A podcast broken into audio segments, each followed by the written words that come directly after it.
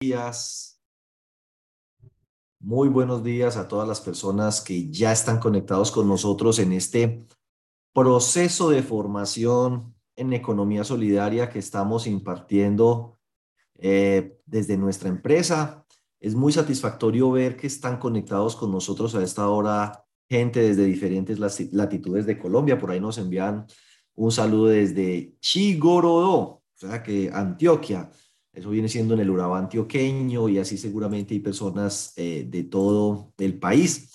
Me presento, mi nombre es Diego Fernando Betancourt, soy contador público de profesión y tenemos más o menos unos 20 años, tal vez más, de venir trabajando en todo este tema de la asesoría, la capacitación y la consultoría para el sector solidario.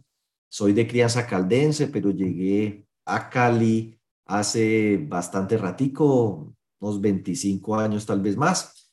Y pues también soy de cierto modo en ese sentido vallecaucano, eh, pero he tenido la posibilidad eh, de trabajar con entidades del sector solidario en todo el país y pues soy testigo de que estas organizaciones adquieren muchísimas formas a la hora de resolver necesidades de los asociados y eso es importante que lo conozcan, que lo aprendan a valorar y que lo compartan con otras personas y por eso este espacio. Yo he tenido la posibilidad de ver cooperativas en los sitios más recónditos del país que hacen unas cosas hermosas. Hoy tenemos organizaciones, por supuesto, muy grandes, como son el caso de Comeva, em, Colanta, em, por ejemplo, una que es cooperativa y la gente no lo sabe, tal vez Copservir, el antiguo Drogas La Rebaja, eh, las cooperativas de transporte, bueno, tantas cooperativas, la aseguradora La Equidad, la aseguradora Solidaria,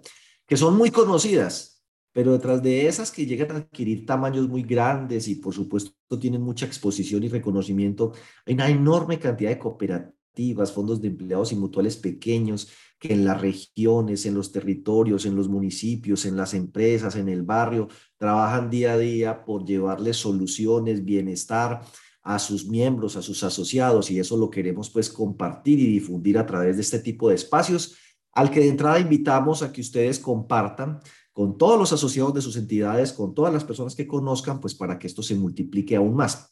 Por eso, además de este espacio eh, a través de Zoom, tenemos una transmisión en directo eh, en este momento por YouTube. Esa grabación va a quedar allí, que ustedes pueden compartir el enlace con sus asociados, con sus amigos, con sus familias, pues para que conozcan de este tema de la economía eh, solidaria y que la falta de recursos no sea una excusa para omitir el deber de llevar formación a los asociados en lo que es la economía solidaria para que conozcan de qué se trata su organización. Durante este año, hasta que lleguemos a diciembre, vamos a tener una cada mes, siempre hablando del tema de inducción a la economía solidaria. Ya en el primer semestre del 2023 hablaremos un poco más de lo que es la gobernabilidad, qué es la asamblea, qué es la junta directiva, qué es el comité de control social, los diferentes comités, roles, funciones, pues para que se animen también a participar del proceso democrático de la dirección y control de su organización, em, porque ese es un derecho que tienen todos los asociados y yo diría que inclusive un deber.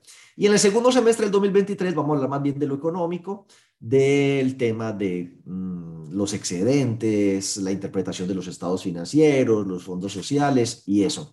Y por supuesto, en algún momento vamos también a trabajar el tema de economía solidaria y finanzas personales, o sea, ya más orientado a temas del ahorro, el crédito, el presupuesto familiar y el presupuesto personal. Haremos seguramente alguna de esas antes de que termine este año. Bienvenidos a todos, ya creo que algunos me conocen, Diego Fernando Betancourt, contador. Tengo mi página eh, web, me consiguen muy fácil en internet, diegobetancourt.com.com. Allí encuentran información que les puede ser útil si ustedes son directivos del sector solidario en el blog eh, y eventos, nuestros eventos, pero además está eh, el enlace si quieren vernos en YouTube. Ahí está la transmisión en vivo. En este momento hay como 26 personas viendo el video. Tenemos también un podcast en el que subimos los audios de un, espacio que tenemos que se llama el consultorio solidario. El consultorio solidario es todos los lunes de 8 a 9, igualito que esto, pero no requiere registro. Simplemente ahí donde dice ingresa ahora, eh, va a llegar aquí a un enlace, ingresa a la sesión y pueden entrar los lunes de 8 a 9 para que mantengan actualizados. Ese audio se publica aquí en el podcast por si lo quieren escuchar en el vehículo. Y sin más preámbulos, ya que pues nos conocemos y dándole el saludo a todas las personas que ya están conectadas Em, ustedes seguramente algunos ya descubrieron en la barrita eh, el chat y entonces ahí nos están mandando saludos de San Juan de Pasto, del Huila. Oiga, hay, unas cosas que me llenan a mí de enorme satisfacción, no porque no los quiera a todos, los aprecie a todos, los respete a todos, porque somos colombianos, hermanos, sino porque es que hay territorios donde tenemos eh, colombianos, hermanos eh, que, que, están muy lejos eh, físicamente, aunque estén muy cerca en nuestros corazones, en unos territorios que francamente todos soñamos con poder visitar algún día por la enorme riqueza cultural y, y natural que tienen. Y pues no hemos podido llegar hasta allá físicamente, pero al menos ya los pudimos contactar eh, a través de este medio. Eso es casi como si uno hiciera contacto con vida extraterrestre por allá en lo lejano, pues es muy emocionante. Entonces, para mí es muy emocionante saber que aquí están las personas de Cotregua, Guainía y Guaviare. Eh, imagínense esos territorios, pues físicamente llegar hasta allá hasta ahorita no ha sido posible, pero gracias a la tecnología llegamos.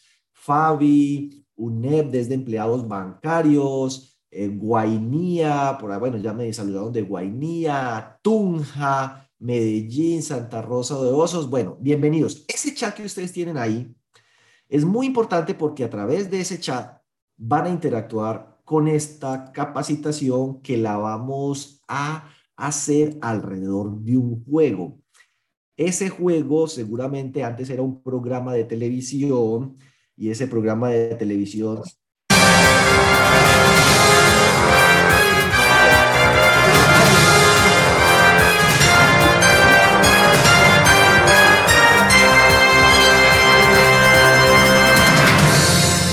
ese pues ustedes sabían que hay ayudas, que la ayuda del público, que el 50 y 50. Eh, bueno, y ustedes la idea es que puedan las respuestas a las preguntas que van allí a salir, pues ponerlas en la parte eh, final, o sea, en el chat, para ver ustedes qué tan están ubicados. Y sobre cada pregunta iremos entonces profundizando en el tema. Entonces, sin más preámbulos, eh, comencemos. Entonces vamos a ir aquí. Diego. Por, Diego. Diego. Algo que les pueda pagar fácil, por 100 bolívares. Diego. Digo que el bolívar no está muy caro.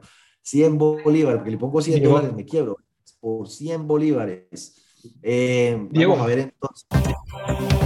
Una empresa de economía solidaria es A, una entidad asistencialista, B, una empresa capitalista, C, una empresa asociativa sin ánimo de lucro o D, una organización sin ánimo de lucro. Ya las primeras personas se anotaron por allí, unas dicen que la D, otras dicen que la C, la mayoría de respuestas está entre la C y la D. Em, entre la C y la D, la C y la D, la C y la D.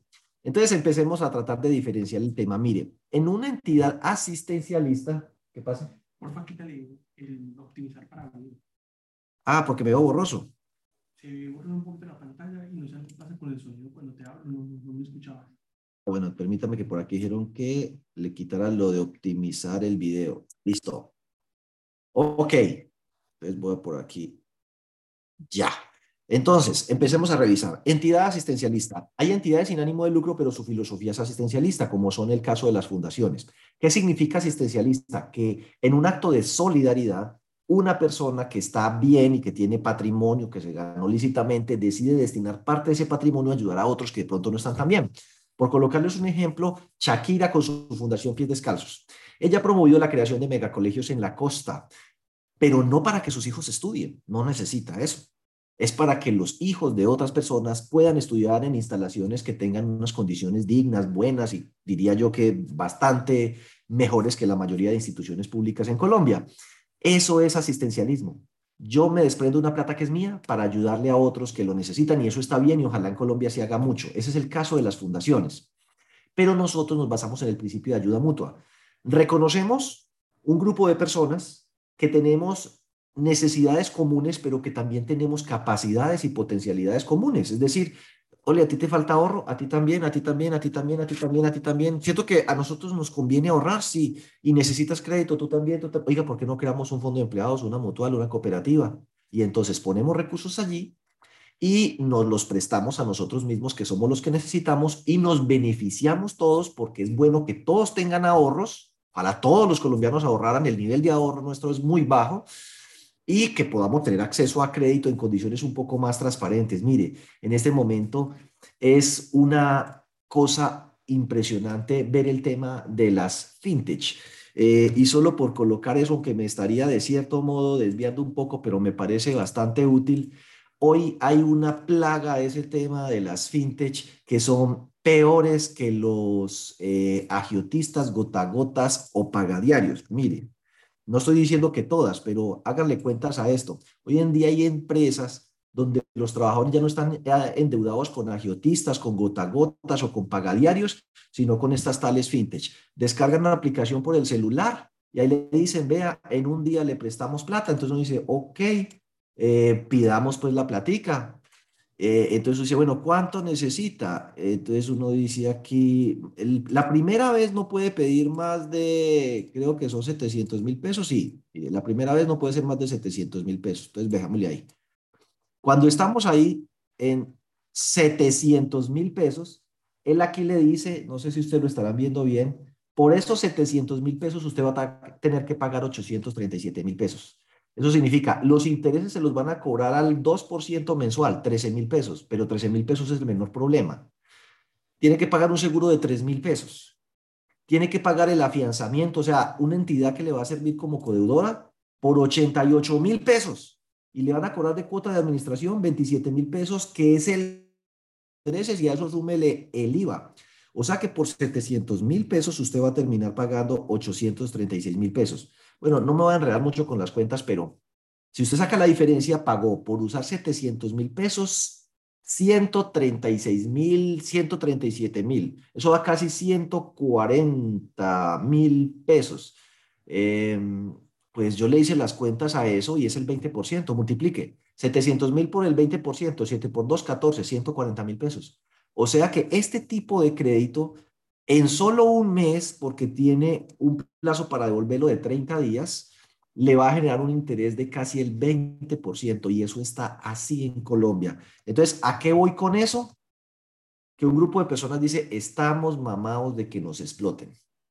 Y no el sistema financiero, plataformas tecnológicas, el propio sistema financiero, otros dirán eh, en el trabajo, otros dirán, nos compran muy barato los productos, entonces unámonos y creemos una cooperativa de caficultores, creemos una cooperativa de arroceros, creemos una cooperativa de trabajo asociado, queremos una cooperativa de transporte. Bueno, la necesidad común la vamos a resolver a través de una empresa que nos pertenece, en la cual nosotros vamos a ser dueños, gestores, controladores y que está orientada fundamentalmente a poner en principio y en marcha la ayuda mutua. Es decir, ayúdate que yo te ayudaré, a Dios rogando y con el mazo dando. Entonces tú pones, yo pongo, ¿qué? Plata, esfuerzo y hacemos uso de los servicios que la entidad brinda y eso nos debe generar mejores condiciones que las que tenemos actualmente porque todos aspiramos a vivir mejor y eso no se hace con promesas ni con palmaditas en la espalda, sino con acción, ¿sí? Con hechos.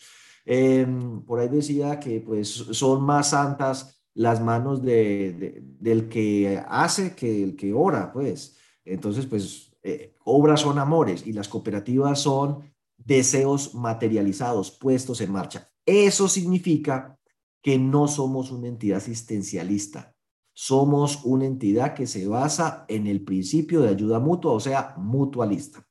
Ahora, en una empresa capitalista, que es la opción B, eh, que no está nada mal tampoco, yo no soy enemigo del capitalismo, una persona tiene unos recursos y quiere ponerlos a producir. Y entonces eso se llama, pues, de cierto modo, emprendimiento, hacer empresa. Y hacer empresa es muy bueno. Eh, hacer empresa implica que usted va a pagar impuestos y los impuestos sirven para que el Estado cumpla sus funciones sociales, salud, educación, vías, infraestructura. La empresa suya es una empresa legal, lo cual significa que produce bienes y servicios que satisfacen la necesidad de alguien, o sea que eso es bueno. Tercero, pues usted va a ganar dinero, eh, va a hacer algo que le gusta. Eh, es decir, lo que necesitamos es muchos emprendedores. Pero en la empresa capitalista el objetivo central es que ese capital que usted invirtió carezca, por eso llama capitalismo, porque está enfocado en el capital. Así que el dueño del 80% de las acciones es dueño del 80% de la utilidad y pone el 80% de los votos en la asamblea. Por eso ustedes han visto tal vez en las noticias a los Gilinski haciendo ofertas para que le vendan las acciones del grupo Sura, de Argos y de todo eso. ¿Qué dice él? Oiga, eh, hago una oferta, el que me venda las acciones de de estas empresas le voy a dar el triple del precio de lo que le pagarían en bolsa. Es un ejemplo. ¿Por qué? Porque lo que necesita es llegar a tener más de la mitad de las acciones para decir que ya controla, es el dueño, el que toma las decisiones en el grupo Sur, en el grupo Argos.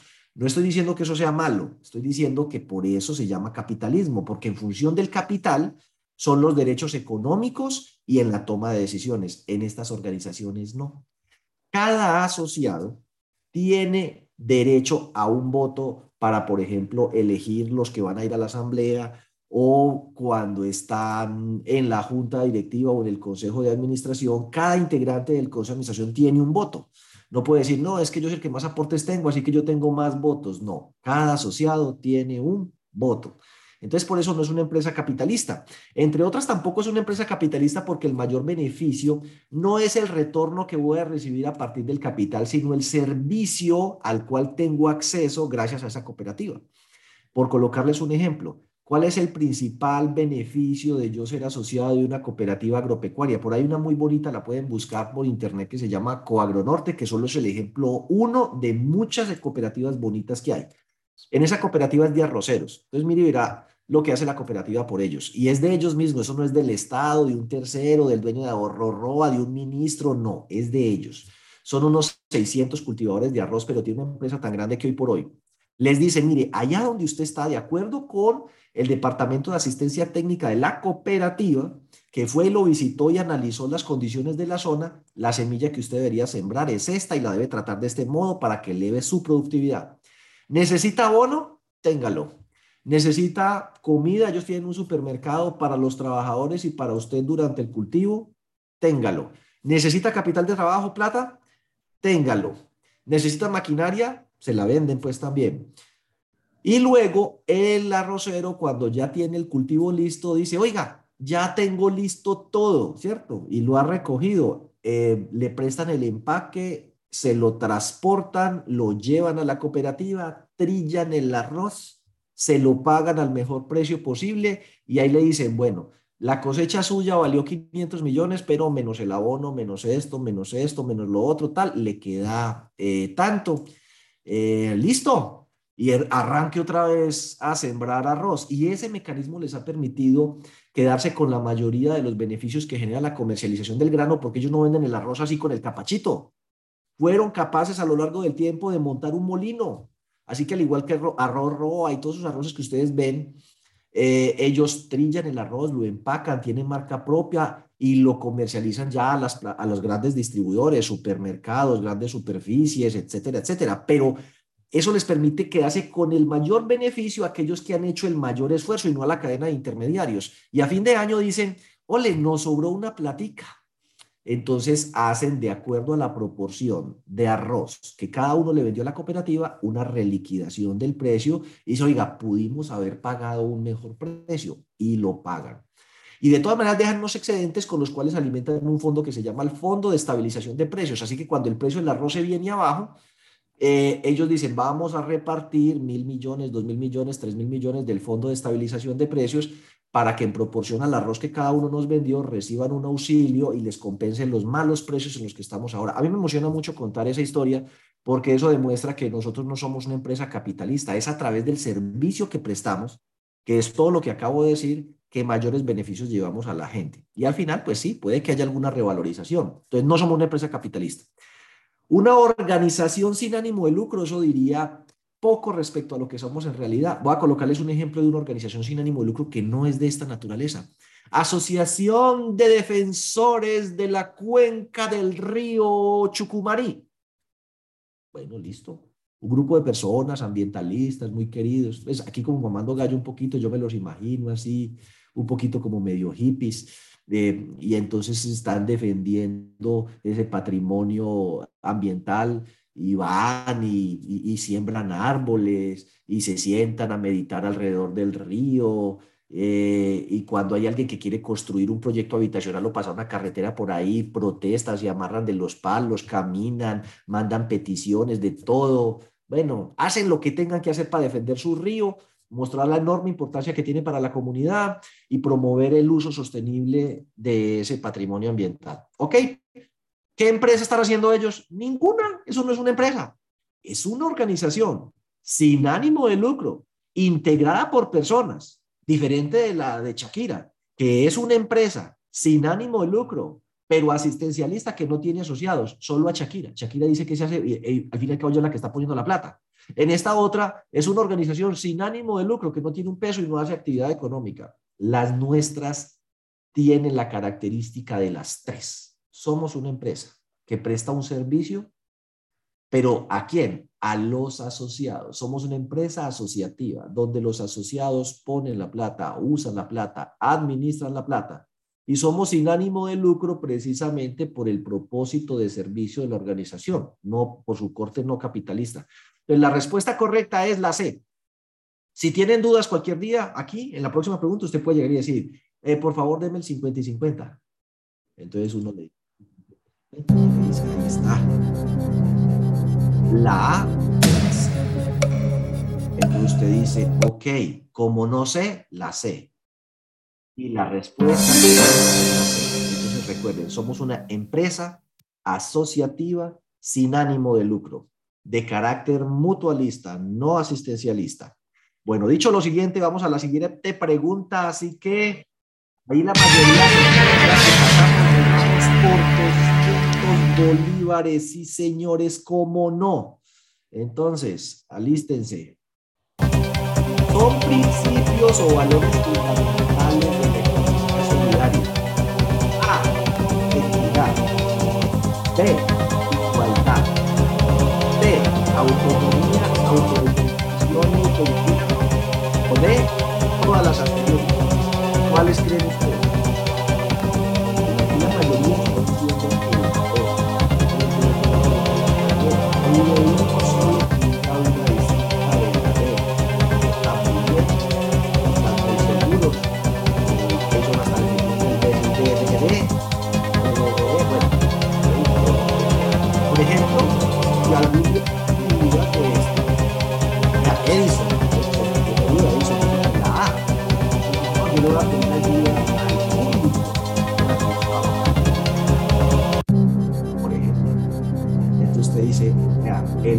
Aquí, de acuerdo con lo que ustedes han contestado, ayudarle a Edison.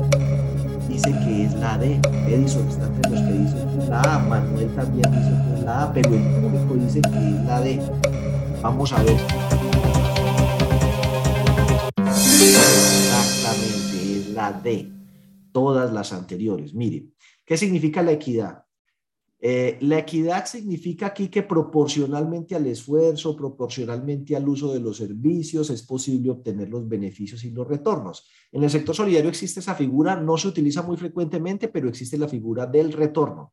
Lo aplica la cooperativa que acabo de decir y, lo he visto en varias cooperativas también, por ejemplo, Coagro Norte. Pero Coagro Norte no, eh, y Café Norte, la cooperativa de caficultores del norte eh, del Valle del Cauca. Allá una vez les fue muy bien, cosa que es, digamos, particular, porque el café es un cultivo complejo, pero ellos les va muy bien. Y dijeron, vamos a repartir dos mil millones. Ah, sí, sí, de, lo que, de los excedentes. Dimos cuatro mil millones, por decir algo, vamos a repartir dos mil. Y eso no se puede, claro que se puede. Se llama retorno. Pero eso no es que a todos nos tocó por igual. No, que, que dónde está el principio de la igualdad. No, señor. La igualdad es que las reglas de juego son las mismas para todos.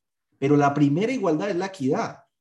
No le puedo dar el mismo beneficio al que me vendió 500 arrobas de café al que me vendió 50 arrobas de café. porque el uno me vendió 10 veces más café que el otro y al final ese café cuando yo lo vendí fue el que me permitió generar el excedente y por eso de los 2 mil millones que vamos a repartir debería ser proporcional al café que cada uno me vendió o al abono que cada uno me compró.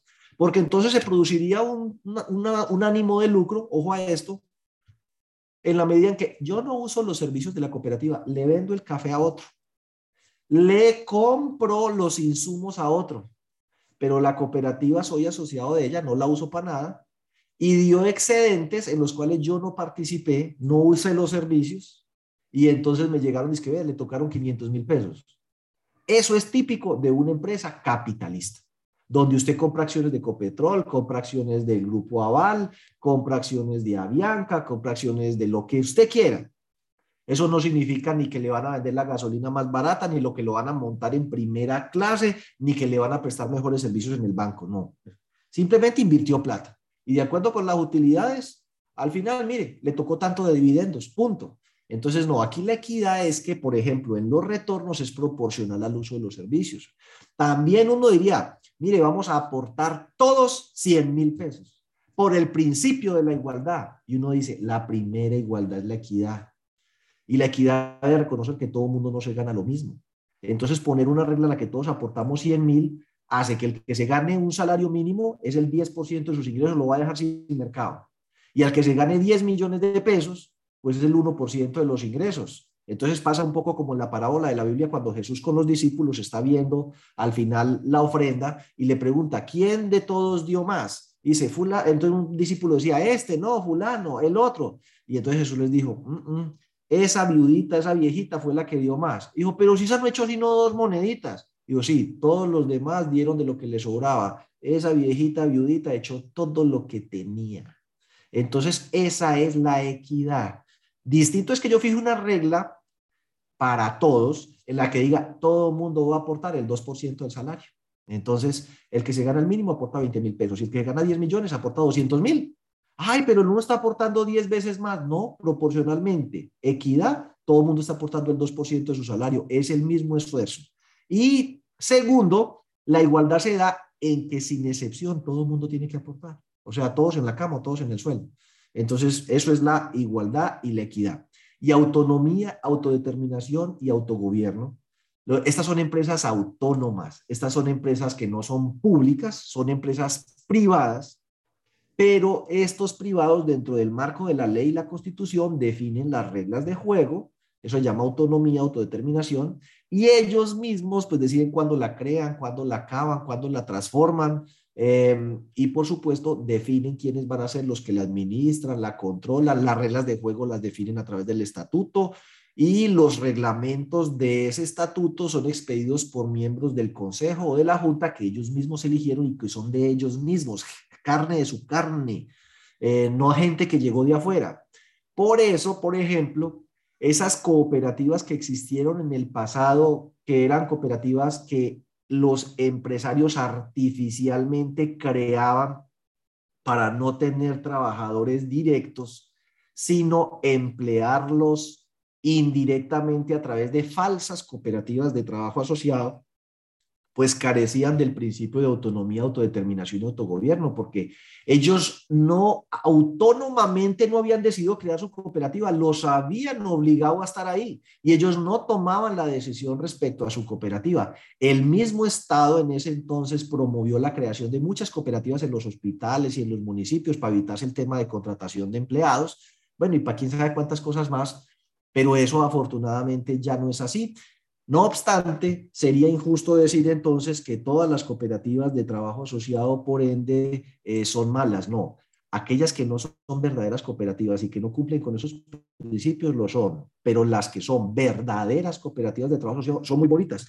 Les voy a presentar una que se llama Industrias Integradas Talleres Rurales del Valle del Cauca. Esa cooperativa surgió precisamente porque en algún momento en, en, la zona cafetera del Valle del Cauca se volvió pues un poco difícil el tema del café, con la crisis del café. Y como una fuente o una alternativa para generar ingresos, la Federación de Cafeteros promovió, no es que la controle, porque tienen que ser autónomos, pero promovió, apoyó la creación junto con la participación de otros actores de una cosa que se llama talleres rurales. Funciona desde el año 74, o sea, la cooperativa es más vieja que yo. Yo soy del año 76 y tengo 46 años, así que esa cooperativa va para 50 años.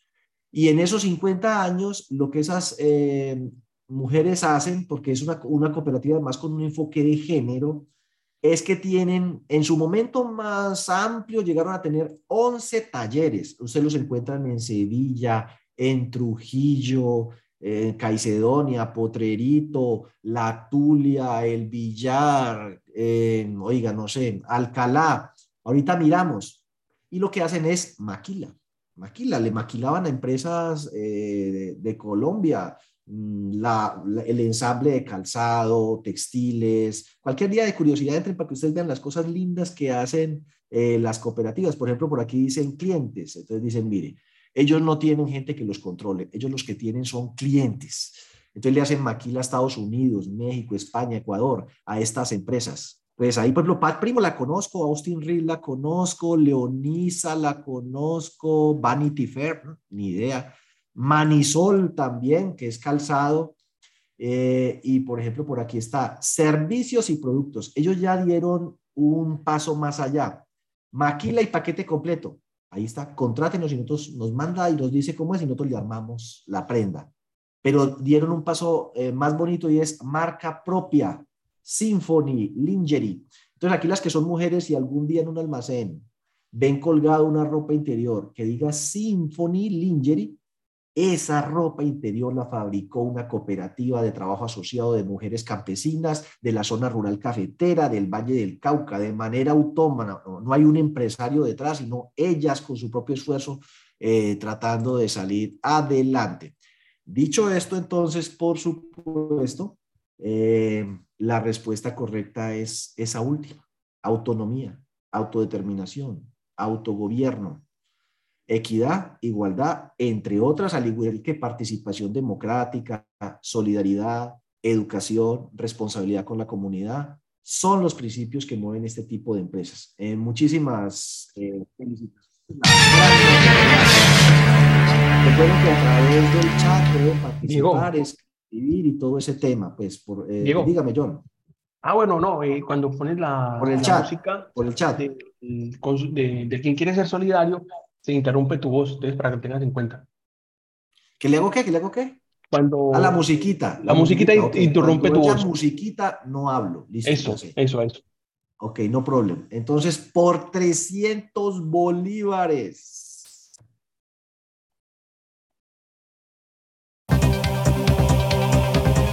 Por 300 bolívares.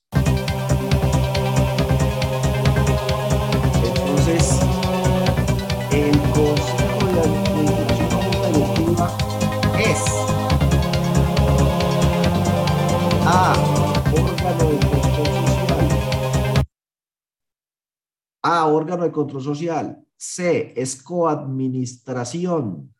B. Ninguna. D. Es un órgano de dirección. ¿Cuál será? Entonces ahí están. D, D, D, D, D, D, la gran mayoría puede ser que alguno tenga dudas. Por allá, por ejemplo, Freddy dice que es un órgano de control social, Rovira dice que es de coadministración, Rosalba, eh, bueno, ya dice que es la de Dora Inés, dice que es la A, Carlos Augusto dice que es de coadministración, Luis Fernando dice que es de control social. Yo creo que, por ejemplo, entonces Luis Fernando va a necesitar llamar a un amigo. Entonces vamos aquí a decirle llamada a un amigo. Entonces vamos a llamarlo, ¿sí? A ver aquí. Entonces el amigo está sin minutos, así está la crisis, pero le mandó un WhatsApp o le mandó un mensaje de texto y le dijo, creo que es la D.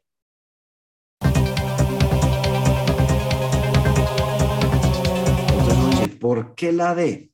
Dirección. Mire, estas organizaciones, como pueden llegar a tener muchos miembros, muchos integrantes, por ejemplo, una cooperativa de ahorro y crédito en Ocaña, Santander, por allá cerquita de la región donde estuvo el presidente reunido hace poco con los cocaleros.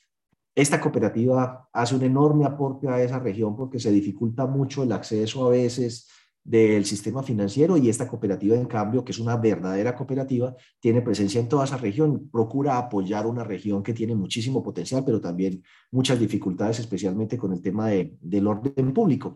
En esa cooperativa que abarca toda esa zona del Catatumbo, Ocaña y de ahí para allá, tiene como, no sé, es que se me escapa la cifra en este momento, pero casi estoy seguro, 300 mil asociados. 300 mil. ¿A qué hora nos reunimos 300 mil para tomar decisiones? Entonces reglamentan un sistema de elección de delegados, que es como si fueran, entre comillas, congresistas. Entonces eh, se postulan aquellos que reúnen los requisitos, se les hace publicidad y hay unas jornadas de votación y en esas votaciones se eligen a los delegados. Se eligen, por ejemplo, 50, 100 delegados. Esos delegados se reúnen en una asamblea, reciben los informes de gestión, aprueban los estados financieros, em, distribuyen los excedentes, si es del caso, reforman los estatutos, pero una de las funciones que hacen es elegir un órgano para que administre y un órgano para que haga control sobre las actuaciones de este órgano que administra. Entonces, ese órgano que administra en las cooperativas se llama Consejo de Administración, en los fondos de empleados y en las mutuales eh, se llama Junta Directiva. Eh, a propósito que ahora menciono las mutuales, muchas personas no identifican a las mutuales como parte de esta familia, pero les voy a mostrar una, por ejemplo, Mutual Corfeinco. Las mutuales son organizaciones que tienen un enorme potencial. Las que quieran conocer un poco más, busquen la ley 2143 del 2021 y ahí leen que es una mutual. El objetivo de la presente ley es dotar a las asociaciones mutualistas de un marco jurídico adecuado para que hagan, bueno, bla, bla, bla, bla, bla. Búsquenlo ustedes allí.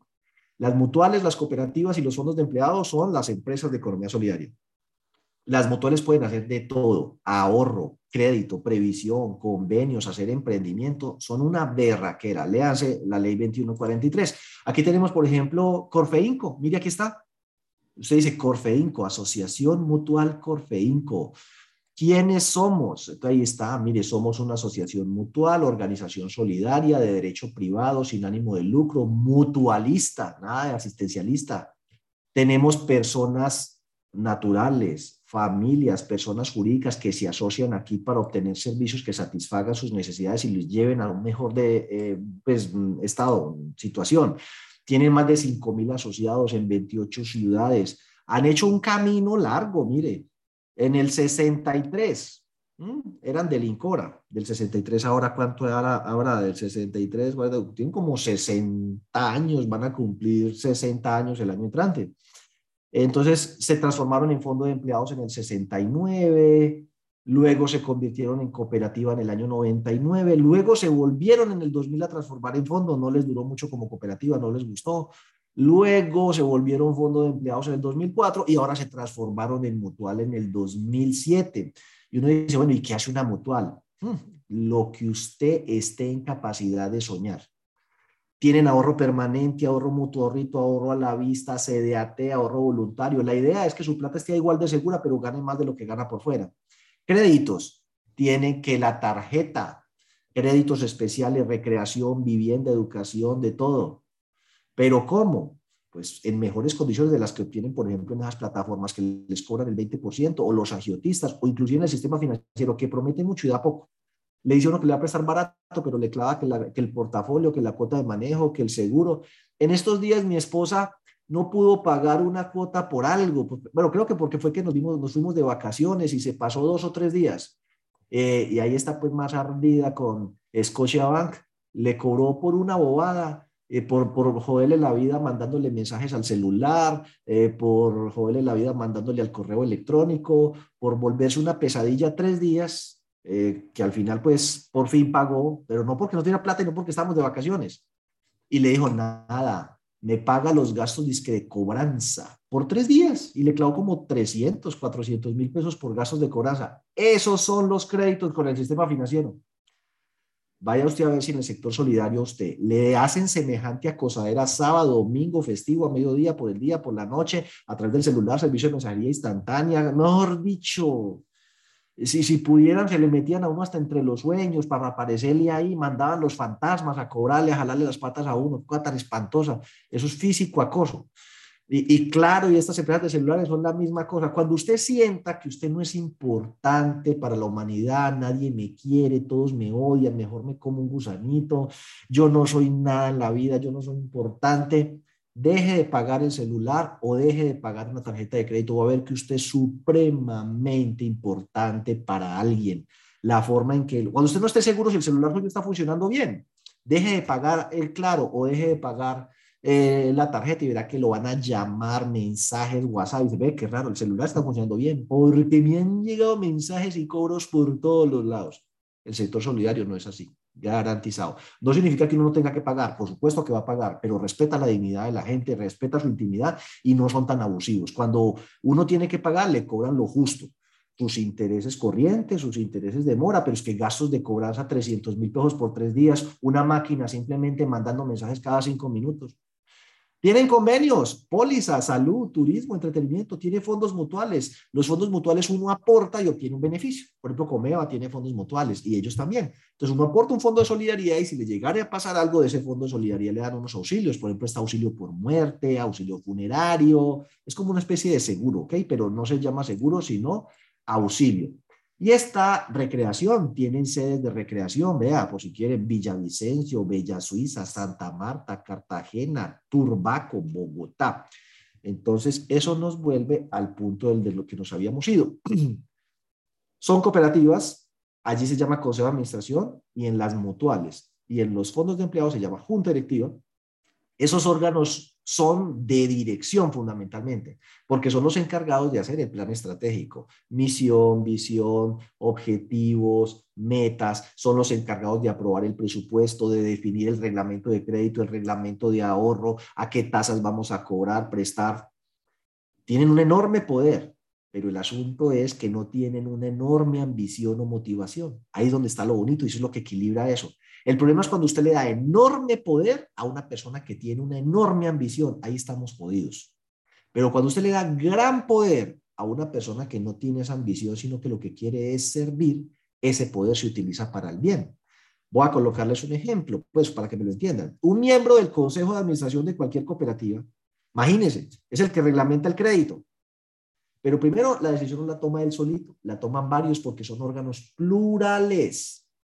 Y segundo, ellos que van a tomar las decisiones son usuarios de los servicios y también son dueños y también tienen ahorros. Entonces, ¿a dónde voy con eso? No puede uno decir, vamos a hacer una maldad bien grande y vamos a poner unas condiciones que me beneficien a mí tanto. Uno dice, el problema es que si usted toma esa decisión en ese sentido, la cooperativa pierde plata y en última eso se le devuelve a usted como un boomerang. ¿Por qué? Usted tiene la misma responsabilidad que el miembro de junta directiva de cualquier empresa, una responsabilidad civil, una responsabilidad solidaria, pero además la empresa pierde plata, entonces ya no hay beneficios. No hay plata para los auxilios, para las actividades y tampoco hay plata para pagar intereses sobre los ahorros y tampoco hay plata para revalorizar los aportes. Y si la empresa se quiebra, usted pierde los aportes. Entonces uno como que dice, claro, yo puedo, si yo tomo malas decisiones, eso se me devuelve. Entonces, por eso las decisiones se toman de modo un poco más prudente y ortodoxo. Y las decisiones se toman en fundamento de nuevo, ¿cuánto me voy a ganar? Porque usted individualmente no se gana nada. No le pagan sueldo por ser del consejo de administración. De pronto le, le dan un estipendio ahí por ir a cada reunión, pero que uno diga, no, me tapé de plata con lo que me están pagando, olvídese de eso. Es más el deseo de servir. Eh, a propósito que el deseo de servir es chévere. Mire, no sé si a ustedes les ha pasado, pero uno a veces invita gente a la casa a comer eh, y entonces prepara un plato especial. Si usted se pone a hacerle cuentas, pues obviamente usted está gastando plata de su dinero para atender a otros. Pero qué cosa más satisfactoria cuando usted ve que todo el mundo se comió todo, que todo el mundo le gustó, dejan un poquito de desorden por ahí y cuando uno los invita a tamal y las arvejas están muy duras, dejan las arvejas por ahí, las escupen en una esquina. Bueno, hacen uno que otro daño, pero uno ve esa pila de platos que se los dejaron, se comieron todo y se fue todo el mundo y mire, verá que entre otras cosas es como tonto de parte de uno. Uno se gastó la plata, tuvo que preparar con anticipación todo eso. Todo el mundo la pasó bueno con uno, se fue y ahí quedó uno con los, con los platos usos y, y de pronto ni le alcanzó. Porque dijo, mija, ¿y cómo le pareció a usted el tamal? Dijo, no, si no quedó tan mal para mí, no ve que hubo gente que, ay, que qué tamal tan bueno, no le quedará otro por ahí. Y entonces, pues el que yo tenía para mí, lo partí ahí y lo regalé. Ese es el ser humano al ser humano le gusta atender a otras personas y no hay nada más gratificante que tener la, el privilegio, porque eso es un privilegio poder compartirlo de uno con otros. Entonces, eh, poderse dar ese gusto, uno queda, no se acuesta cansado, mamado y pelado, pero satisfecho de que vio que se cumplió el objetivo y era que todo el mundo la pasara bien. Entonces, ese deseo de servir también está en el interior de cada ser humano. Y cuando usted llega al Consejo de Administración o la Junta Directiva, va a tener esa oportunidad de servir. De pronto no se lo agradece a nadie, pero usted mismo va a tener la satisfacción de haber podido destinar parte de su conocimiento, de su tiempo y de su esfuerzo a una causa común que es suya, pero que también es de todos. Y que si es bueno para el panal, es bueno para la abeja. Entonces, así funciona esto. Es un órgano que dirige la empresa, pero la dirige con criterios de producir no la maximización del capital, sino de los servicios. Eh, una cooperativa, un fondo de empleados, una mutual, es, digamos, básicamente igual en cuanto a derechos y deberes como asociados. Pero usted, obviamente, si necesita crédito, no se va a meter a una cooperativa de transportes. Y si necesita, por ejemplo, servicios de ahorro, no se va a meter a una cooperativa de caficultores, porque esas no, no manejan ahorros. Entonces es muy importante eh, que cuando usted se vaya a vincular a una cooperativa o fondo de empleados, pues existe un vínculo común entre esas personas. ¿Cuáles? Que tienen las mismas necesidades y esta empresa ofrece productos y servicios comunes para la satisfacción de esas necesidades. Entonces, las mutuales manejan ahorro, crédito, previsión. No son muy conocidas, lamentablemente. Los fondos de empleados también manejan ahorro, crédito, previsión y convenio, solo que los fondos de empleados son fondos de empleados de una empresa. Por ejemplo, yo les hablo, hay fondos de empleados maravillosos y gigantescos. El fondo de empleados de Cavipetrol tiene 1.8 billones de pesos de activos. Ay, yo quiero entrar a ese. Solo asocia empleados de Copetrol. Así que si usted no es empleado de Copetrol, pues no puede entrar. Hay cooperativas que son de vínculo cerrado, también muy buenas. Voy a colocar un ejemplo, Coaceder. Coaceder es la cooperativa de magisterio de eh, Magdalena. Sí, Magdalena, porque no, Magdalena, no, Bolívar. Ay, qué pena con ellos, ojalá no estén aquí. Bolívar. Entonces, eh, oiga, yo soy del magisterio de Cundinamarca, me quiero asociar a esa. No puede porque ellos son de Bolívar, ¿ves? Sin embargo, también hay cooperativas de vínculo completamente abierto. Así que eh, son las que llaman las cooperativas de ahorro y crédito, las cooperativas financieras. Entonces es cuestión pues de averiguar cuál es su necesidad y a cuál se puede afiliar. Entonces, órgano de dirección, vamos a ver como tal, claro, le llaman consejo de administración, pero es más de dirección. Ya hasta le cambiaría el nombre. Yo no le llamaría consejo de administración, sino consejo de dirección, porque su labor es dirigir. Para administrar y ejecutar, para eso nombran un gerente y unos empleados y demás. Entonces, vámonos a la siguiente. Eh, vamos a ver. Por 500 bolívares. Ingresos menos costos y gastos. ¿Eso cómo se le llama? A, utilidad. B, renta líquida. C, excedente. D, ninguna. Mínimo a ver las respuestas. Por aquí dicen C, C, C, C, C. C, C, C, C, C, C, C, C, C. Bueno, no, nadie se equivocó. Pues la podemos dejar así. Bueno, por aquí dice que Marta nos dice que la A, utilidad. Entonces, una persona nos dice que la A, y el resto, todos, todos, todos, todos, todos, toditos, toditos, toditos, toditos, que la sé. Entonces, eh, vamos a ver, hagámosle el 50 y 50. Renta líquida o vendrá los que hicieron la A Entonces, la mayoría dijo mm, que la C, la A no, los que dijeron la A, lo siento. Eh, entonces, vamos a mirar los conceptos. Renta líquida es el impuesto de renta. Estas entidades son contribuyentes del impuesto de renta, las cooperativas y las mutuales. Esas pagan impuesto de renta a la tarifa del 20%.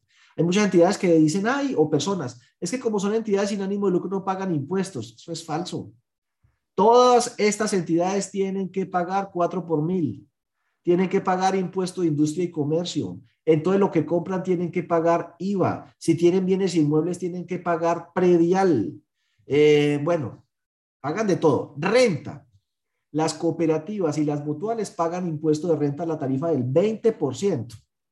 Entonces, la base sobre la que pagan impuesto de renta es lo que llaman renta líquida, que puede ser distinta al excedente si la DIAN le rechaza o le desconoce algunos gastos que consideran no deducibles. Entonces, No siempre el excedente es igual a la renta líquida.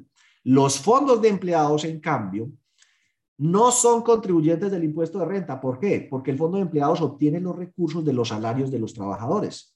De su salario ponen los aportes, ponen los ahorros, hacen el crédito y de ahí pagan los intereses. Entonces, si usted le pone impuestos al fondo de empleados, es como ponerle una doble tributación, porque el empleado ya pagó impuestos sobre su salario, contribuciones para fiscales, eh, salud, y volverle a cobrar impuestos aquí, pues sería como doble tributación. Esa es la tesis sobre la que se ha defendido que los fondos de empleados no paguen impuesto de renta. La otra cosa es que nosotros aquí, ya se los dije, la utilidad es el concepto de que yo invertí en algo con el propósito de obtener un beneficio de esa inversión. Entonces, hay una utilidad. Aquí no. Yo aquí pongo plata en la cooperativa o fondo o mutual para que tenga capital con el cual desarrollar una actividad económica que beneficie a todos los asociados, incluido yo. Esa es mi aspiración. Así que si eso se logra, al final lo que queda no es utilidad, porque ese no es el objetivo, es un excedente, un sobrante. Le voy a colocar un ejemplo. Usted va donde un modista o modisto, bueno, no sé ahorita cómo se le llamará, sastre, y le dice, ay, mire, es que yo quiero un traje de este modo. ¿Cómo no? Tráigame tantos metros de tela, esto, esto y lo otro, búsquele al gusto suyo, donde fulano le pueden vender unos cortes bien bonitos, usted se va para allá. Eso era de la antigüedad, me tocó eso con mi mamá, yo lo vi en la pelota de letras y me dio mucha risa porque eso me tocó a mí que un corte, ay, mire esta tela y bajaban eso y lo doblaban y lo cortaban con una tiza, luego le hacían el molde encima de la tela y luego y ta, ta, ta, ta, ta. Y a los, a los 15 días, 20 días iba uno y sí, señor, aquí está el traje. Y entonces se lo ponía uno y le acomodaban con pisitas los últimos detallitos, se lo acomodaban bien y quedaba uno un traje hecho a la medida. Y de pronto le decía, mire, aquí le sobraron estos cortecitos quiere que le haga algo con eso, no, mire, con esto le hice esto. Mi mamá, que entre otras se dedicaba a ese noble oficio en su juventud, no era muy buena, por cierto, lo digo yo que tuve que padecer eh, los pantalones que me hacía, eh, con los recortecitos, así es que trapitos para la, la cocina. Y con los recortecitos, cuando los clientes no los reclamaban, eh, armaba es que colchas de retazos y las vendías. Pero el objetivo no es que uno le queden retazos. Es más, eso es ineficiencia. Entre menos retazos le queden mejor. Lo importante es el vestido, el servicio que usted prestó. Y lo mismo aplica para cualquier cosa. El, el señor de la madera que hace un mueble, obviamente le sobra ripio, pedazos de madera, pedazos de tabla y eso trata de sacársele el provecho. Pero usted no fabrica muebles con el objetivo de que le sobren pedazos de tabla. Usted fabrica muebles para que la gente se sienta cómoda. Mire, siéntese en esa sala, acuestes en esa cama. ¿Cómo le quedó? Súper. Bueno, ahí está. Ese era el objetivo. Y esos pedacitos de madera me sobraron. Y esos pedazos de tela me sobraron. Lo mismo pasa en la cooperativa. El balance social es lo más importante. ¿Cómo, ¿Cómo ha contribuido el portafolio de servicios a mejorar la calidad de vida de la gente? ¿Cuántos créditos hicimos? ¿Cuánto ahorro tenemos? ¿Cuánta gente hemos convencido de ahorrar? Analicemos esas dos cositas, por ejemplo. Convencer a la gente de ahorrar en este país es una tarea titánica. Uno, porque no tenemos cultura de ahorro y dos, porque no nos queda plata. Eso es así. Somos un país de ingresos bajos a pesar de que el DANE diga lo, contrario. Entonces, y si lo ponemos en dólares, peor. Em, una cooperativa o un fondo, ¿sabe cuántas personas hay en el sector solidario? Más de 6 millones de colombianos, sin excepción. Cada uno de ellos tiene algún valor de aporte o de ahorro o de las dos cosas. Así que ahí ya el sector solidario está poniendo a ahorrar 6 millones de colombianos, que cualquier día dicen, uy, tuve un problema, me voy a tener que retirar de la cooperativa. Da mucho pesar, pero al menos le dicen, mira, aquí está tu millón de pesos de aportes, aquí está tus 2 millones, tus 3 millones, hay gente que tiene 50, 80, 100 y un poco de plata. No le cobran cuota de manejo por ahorrar, no le cobran el 4 por mil, que no le pagan intereses o lo que le revalorizan o lo que le pagan es poquito, sí, pero por lo menos no le sacan lo que le sacan los otros en un poco de cosas disimuladas, en donde cuando usted va a ver la plata que metió y saca es menos de la que metió. Haga el ensayo y empiece a ahorrar en una cuenta de ahorro de un banco. Meta 100 mil pesos mensuales, a la vuelta de un año usted dice, tengo 1.200.000, vaya, sáquenlos. Primero, de intereses no le ha donado nada y entre el 4 por mil, la cuota de manejo, las comisiones, el cheque de gerencia y todo lo que le cobran, le devuelven un millón cien y valiente gracia los hubiera guardado debajo del colchón. Vaya usted, meta 100 mil pesos en una verdadera cooperativa o fondo de empleados. A fin de año, espérese a la asamblea, posiblemente le devuelvan el millón doscientos más algo de revalorización y a lo mejor no le cobren el 4 por mil, ni comisión, ni cuota de manejo, ni el cheque. Así que es mejor. Estamos contribuyendo al ahorro. Y por el lado del crédito, mire, mi papá está asociado a una cooperativa, eh, ya se retiró, pero en estos días, antes de que mi mamá se muriera, que se murió en el diciembre pasado, eh, pues le pudo conceder, por decirlo de algún modo, una petición que mi mamá tenía hacía años. Y usted sabe cómo son las mujeres cuando se les mete una cosa en la cabeza, eso es como una ducha con una gotera, que usted es tratando de dormir y usted escucha ya la gotera. Yo no soy capaz de dormir con eso. Y mi mamá era como una ducha en una gotera. Vea esa cocina tan oscura, vea esas paredes tan roñosas, veo eso tan feo, mire esas puertas de esos cajones todos flojos. Y mi papá, pues un poquito como dicho, pues ya a estas alturas del partido, que con esa cocina así como está, terminamos nuestros días. No, nada, mi mamá lo secó. Y mi papá sin plata, entonces se fue para la cooperativa, hizo sus cuentas como debe ser. Y dijo, mire, es que yo puedo pagar 200 mil pesos mensuales, con eso cuánto me prestan aquí. No como mucha gente que le dicen, oiga, es que yo tengo 5 millones de aportes, 5 por 3, 15, présteme 15. Y no sabe ni siquiera cómo los va a pagar. Mi papá es un tipo muy responsable. Mi papá primero dice, oiga, yo puedo pagar 200 mil. ¡Ay, don Olimpo! Porque mi papá llama Olimpo, es que en honor a Olimpo Cárdenas, que estaba de moda cuando nació. Eh, don Olimpo, pero usted tiene cupo para 10 millones. Pero es que pues usted me puede prestar toda la plata que quiera. El problema es cuánta puedo pagar yo sin descuadrar otros compromisos que tengo. Lo quiero que me digas con 200 mil por cuánto me pueden prestar para yo ver que me alcanza. Ah, le podemos prestar 5 millones, supongamos. Ah, bueno, listo. Y con eso se hizo cuentas y le remodeló la cocina a mi mamá. Pille cuántas personas quedaron contentas. Quedó contenta la cooperativa porque pudo prestar. Quedó contento mi papá porque quitó a mi mamá de encima. Quedó contenta mi mamá porque por fin tuvo su cocina. Quedó contento el señor que vendió los materiales eh, para venderla, para hacer la cocina, la madera, el cemento, y quedó contento el oficial que hizo la cocina, porque tuvo empleo, tuvo trabajo, y quedó contento el señor que hizo los muebles y la cosa de madera. El crédito tiene un impacto enorme en la demanda agregada del país, en el consumo de bienes y servicios, pagan impuestos, quedó contenta la DIAN porque cuando compraron todo eso hubo que pagar IVA, hubo que ese negocio le va a tocar pagar industria y comercio. Es decir, el crédito es un motor que dinamiza la economía. Por eso, como ahorita todo el mundo anda enloquecido, endeudándose y hasta lo loco para gastar lo que no se gastó en dos años de pandemia, la inflación está disparada y entonces han subido las tasas de interés a ver si la gente deja de, de endeudarse tanto. Dicho esto, el balance social es lo más importante. ¿Con cuánto la empresa contribuye al bienestar de los asociados a través del ahorro, a través del crédito, y al final, o a través de la compra de café, o a través del transporte de pasajeros y de carga, a través de lo que su empresa haga. Y al final lo hicimos también, que tenemos un poco de gente contenta y además sobró plata. Por eso se llama excedente, porque no es lo más importante, es un sobrante. Somos sin ánimo de lucro, pero no somos con ánimo de pérdida. Y tenga presente que la sin ánimo de lucro es la empresa, no el asociado. El asociado es sinónimo de lucro. Ese quiere que le presten barato, que le presten bastante, que le presten para todo, que le presten ya, que le presten fácil, que le presten súper bien.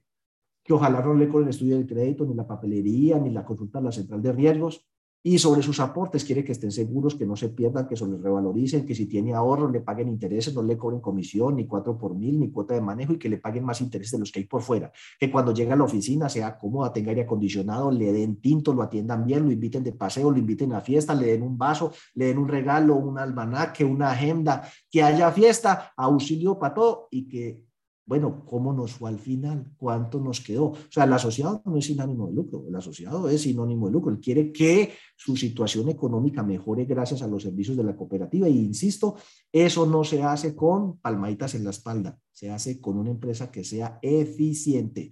Entonces, la respuesta correcta, mis queridos amigos, es... Ah, muy bien. Van muy bien mil bolívares. Entonces vamos a darle mil bolívares. ¿Cuál es la principal fortaleza de una empresa economía solidaria? A, los activos fijos. B, la confianza de sus asociados. C, la cartera de crédito. D, las inversiones y el dinero en banco. Entonces veamos a ver aquí las respuestas.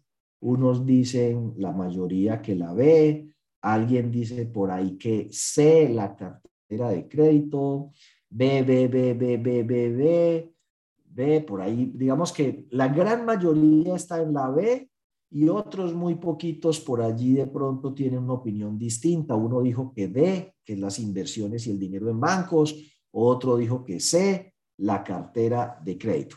¿Cuál la principal fortaleza de una empresa de economía solidaria? Entonces vamos a ver, vamos a llamar a un amigo, a ver, llamémoslo a ver qué dice él. Bueno, la B. Entonces uno dice, la B, la confianza de los asociados. Esa es la correcta, vamos a ver, según mi amigo. Sí, mire, estas son empresas asociativas. ¿Qué queda de una cooperativa cuando los asociados pierden la confianza y se retiran? Nada, se quiebran. Eso pasó a finales de la década del 90. Unas pocas cooperativas que manejaron mal las cosas, por razones que ahorita no hay tiempo de explicar, se quebraron, generaron una confianza generalizada en el modelo, la gente se empezó a retirar de las cooperativas y se quebraron. Algunos, pues, eso, eso ocurrió a finales de la década del 90. Y por supuesto, pues mientras haya organizaciones en las que sus asociados confían, pues están dispuestos a llevar su dinero y hacer uso de los servicios que esta presta, pues esa cooperativa le va a ir bien o ese fondo de empleo le va a ir bien. O sea que una de las cosas más importantes, uno de los patrimonios inmateriales o intangibles más valiosos es la confianza. Y los directivos deben trabajar todo el día en el fortalecimiento de esa confianza. ¿Cómo? Pues hay un principio que se llama el de educación cooperativa. Y ese principio encierra formación, capacitación e información para sus miembros. Entonces, formación es lo que estamos haciendo hoy aquí. Capacitación es capacitar a los directivos para que hagan bien su trabajo. Recuerden que aquí vamos a coger unas personas que de pronto se dedican a algo y los vamos a volver empresarios. Entonces, imaginémonos, por decir algo, cooperativa del magisterio de no sé qué. Y uno se sienta y ahí lo que tenemos son docentes son expertos preparando clases, talleres, exámenes, tienen pues todo el tema de metodología para efectos de la educación, porque son, eh, ¿cómo se llama eso? Licenciados y tienen algunos de ellos pues más títulos, que más cartones que un tugurio, eso han publicado artículos y son del escalafón 1, 2, 3, 4, 25, pero usted les dice, bueno, analícenme estos estados financieros eso no confunden, no, no entienden la diferencia entre activo y pasivo, ingreso, gasto. Le dicen, bueno, ¿cómo va el indicador de margen operacional? ¿Y eso qué es? Le hablan de tasa de interés efectiva, de tasa de interés nominal, de capacidad de pago, solvencia, hábitos de pago. No, estoy perdido con eso. Ese señor que requiere capacitación. Porque dijimos, reconocemos que tenemos iguales necesidades, pero tenemos iguales potencialidades. ¿Qué es una potencialidad? Una capacidad que no se ha desarrollado. Usted tiene la capacidad de ser empresario, de entender unos estados financieros, de tomar decisiones. Lo que necesita es la capacitación y esta cooperativa o este fondo o esta mutual se la va a dar. E información. Debemos tener nuestra página web, publicar la información, que todo asociado pueda saber cómo está su empresa, sus cifras, etcétera. Sin embargo, por si de pronto eh, no tienen así acceso eh, a ella, pues quería señalarles que existe la Superintendencia de la Economía Solidaria y la Superintendencia de la Economía Solidaria publica información sobre las entidades que vigila. Usted entra www.supersolidaria.gov.co, entra aquí donde dice entidades vigiladas y ahí va a haber un enlace que se llama entidades que reportan información. Ahí donde dice entidades que reportan información, está eh, los estados financieros a dos dígitos de las organizaciones, así que cada cierto tiempo usted puede entrar a ver cómo está su organización. Por supuesto que eh, eso depende mucho de mm, el tamaño de la organización. Las grandes que son nivel 1 reportan mensualmente. Las medianitas entre 4.600 millones para arriba reportan cada tres meses y de 4.600 millones para abajo reportan semestral. Entonces vamos a ir a, mirar aquí, entidades vigiladas que reportan información. Entonces vamos a mirar estados financieros hasta aquí, eh, los más corticos, 2022, a este ladito, porque seis dígitos es muy largo esa vaina. Entonces decimos aquí, bueno, miremos a junio. En junio coincide trimestre, semestre y mes. Ahí tienen que estar todas. Eh, todas estas entidades tienen plazo para reportar a unas hasta el 20 del mes siguiente y otras hasta el 30. Después de eso, pues ya ya tienen problemas con la supersolidaria. Entonces vamos a eliminar aquí. Em, no sé si ustedes lo ven allí. Eh, cualquiera de ustedes de los que está ahí en el chat, dígame eh, el nombre de su entidad y la buscamos aquí. Alguno de los que está en el chat, eh, escríbame ahí. Vea, yo soy de tal cooperativa. Cotregua, listo, ahí está. Control B. Cotre, Cotregua. Aquí está. Cotregua. La va a pintar de rojo ahí para que la vean. Cooperativa Multiactiva del Guainía. Multiactiva es que hace varias actividades. Dice ahí, con ahorro y crédito, o sea, que capta ahorros. Tengo hasta el nombre de la gerente, Marta Isabel Gutiérrez, de Guainía, de Inírida. Le tengo hasta la dirección para mandarle la cheta a fin de año. Eh, tengo el teléfono por si la quieren llamar, el correo. Es de nivel de supervisión 1. Tiene, mire y verás que esto es de yo quiero que ustedes ojalá se contagien de mi entusiasmo. Inírida, Puerto Inírida. Hay muchos que en el mapa ni siquiera somos capaces de ubicar dónde queda Puerto Inírida. Toca buscarlo, pero Guainía es allá, eso es Amazonía y eso debe ser frontera, o con Venezuela o con Brasil, por allá. Puerto Inírida, por favor ayúdenme ustedes, bueno, es más que no, pero si ustedes me pueden ayudar, maravilloso, pero voy a buscar aquí Puerto Inírida, Puerto Inírida. Aquí en Wikipedia, pues creámosle a ver a Wikipedia ahí, Puerto Inírida, ahorita se llama Inírida solito. Y ve, mira, ya están estos, los cerros de Mavecure. No le digo que es que son unas cosas lindas por ir a conocer, pero eh, pues no, no, no, no, no está tan fácil la, la llegada. Pero un día de estos, cualquier día, los de Cotregua me invitan y allá estaremos. Eh, oiga, estaba yo buscando, quería saber, era el tema de la población. ¿Qué población tiene Puerto Inírida? Por aquí dice 31.514 habitantes en el 2018 y suponiendo que a ellos les guste pues la guachafita, al 2022 debe ser por ahí 32.000, 33.000. Y nos vamos a la cooperativa y tienen 11.000 asociados. Esa, esa, esa población de asociados es un tercio de lo que hay en toda la capital. Obviamente, seguramente es todo el departamento, pero eh, pues yo supongo que una gran cantidad de población se concentra alrededor de la capital. Entonces, mire la penetración que tiene una organización de economía solidaria.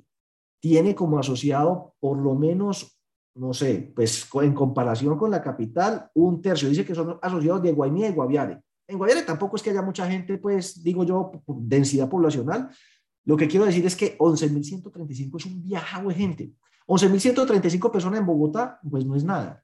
En Bogotá, con todos los municipios que, que Chía, que Fusa, que no sé qué, que eso está ahí pegadito, son como 10 millones. Pues allá 11 mil no son nada, pero 11 mil en los departamentos son viajado de gente. Genera 54 puestos de trabajo. Tiene 24 mil millones de pesos de activos, de los cuales son 20 mil millones en créditos. Puras remodelaciones de cocina estimulando eh, la economía de la región manejan ahorros por 11.700 millones de pesos. O sea, que si todos tuvieran ahorro y los dividiéramos, es como un millón por persona. Y, y tienen aportes por 7 mil millones de pesos. O sea, que entre aportes y ahorros son 18 mil millones de pesos. Eh, y tienen excedentes, el pedacito de tela que sobró, de 63 millones a junio. Pero lo más importante de esta entidad no son los excedentes, es el servicio que presta. Entonces, dicho lo anterior, volvamos a lo de acá, donde decíamos que lo más importante es la confianza de los que esos resultados sean económicos. Los resultados económicos es el balance económico, los resultados sociales es el balance social. Lo más importante, pues yo diría que hay un equilibrio. Una empresa mal manejada no puede producir buenos resultados sociales y viceversa.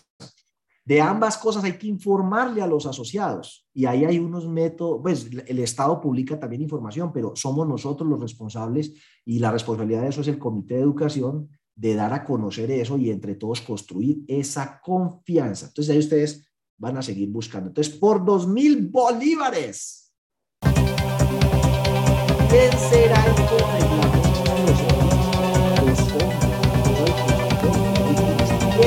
ese poder?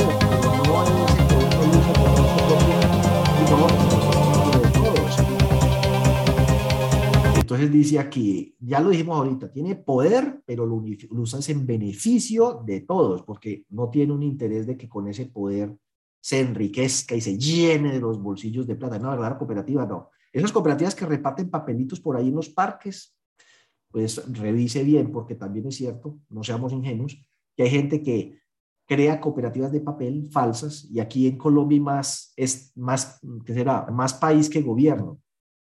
No alcanza el gobierno para llegar ahí y controlar todas las falsas cooperativas, así que nosotros tenemos que poner de nuestra parte. Ojo con quién se mete usted. Uno tiene una corresponsabilidad en eso. No hay un policía, no hay un funcionario del gobierno para poner delante de cada funcionario y decirle, ojo, no se meta allá, ojo, no haga tal cosa. Entonces se meten con agiotistas, con gotagotas, con pagadiarios, con aplicaciones, con pirámides. La gente loca. Entonces, ojo, con qué tipo de organización. Aquí hay unos principios y unos valores que le van a permitir ver una cooperativa que reparte papelitos en un parque que dice, hacemos préstamos, no miramos centrales de riesgo, no importa que esté mal reportado, desde un millón prestamos ocho.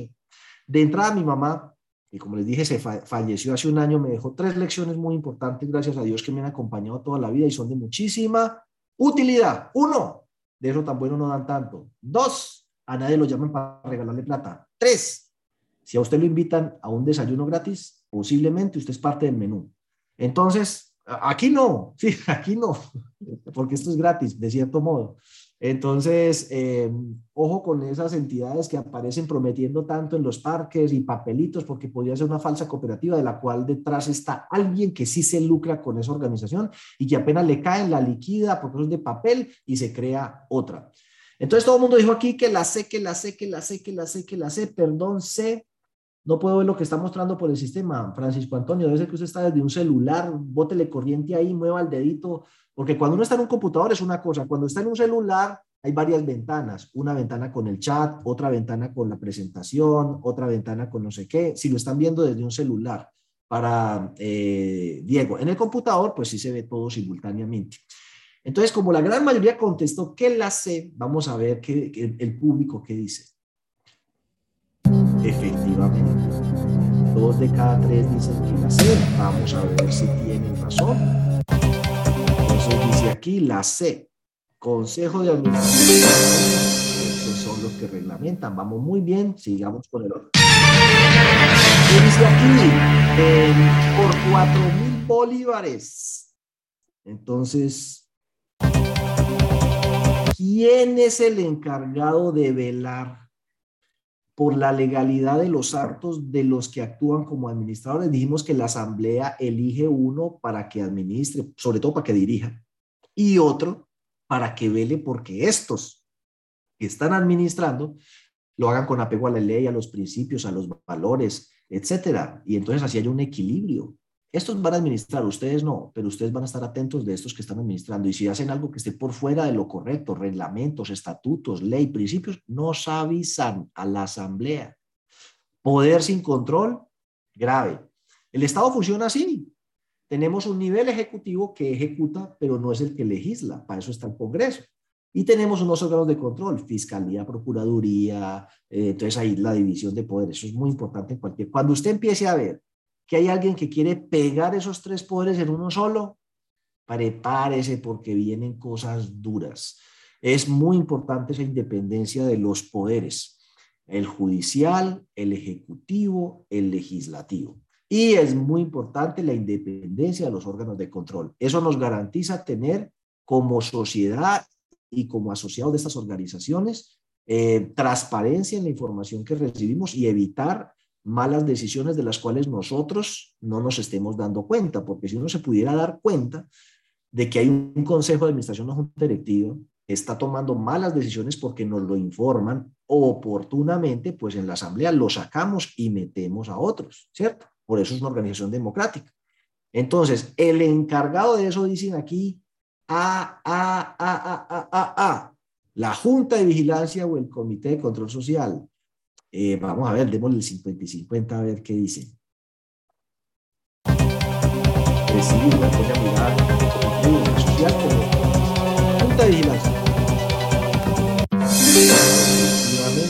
La Junta de Vigilancia se llama en las cooperativas, en los fondos se llama Comité de Control Social y en las mutuales se llama Junta de Control Social, pero todas eh, tienen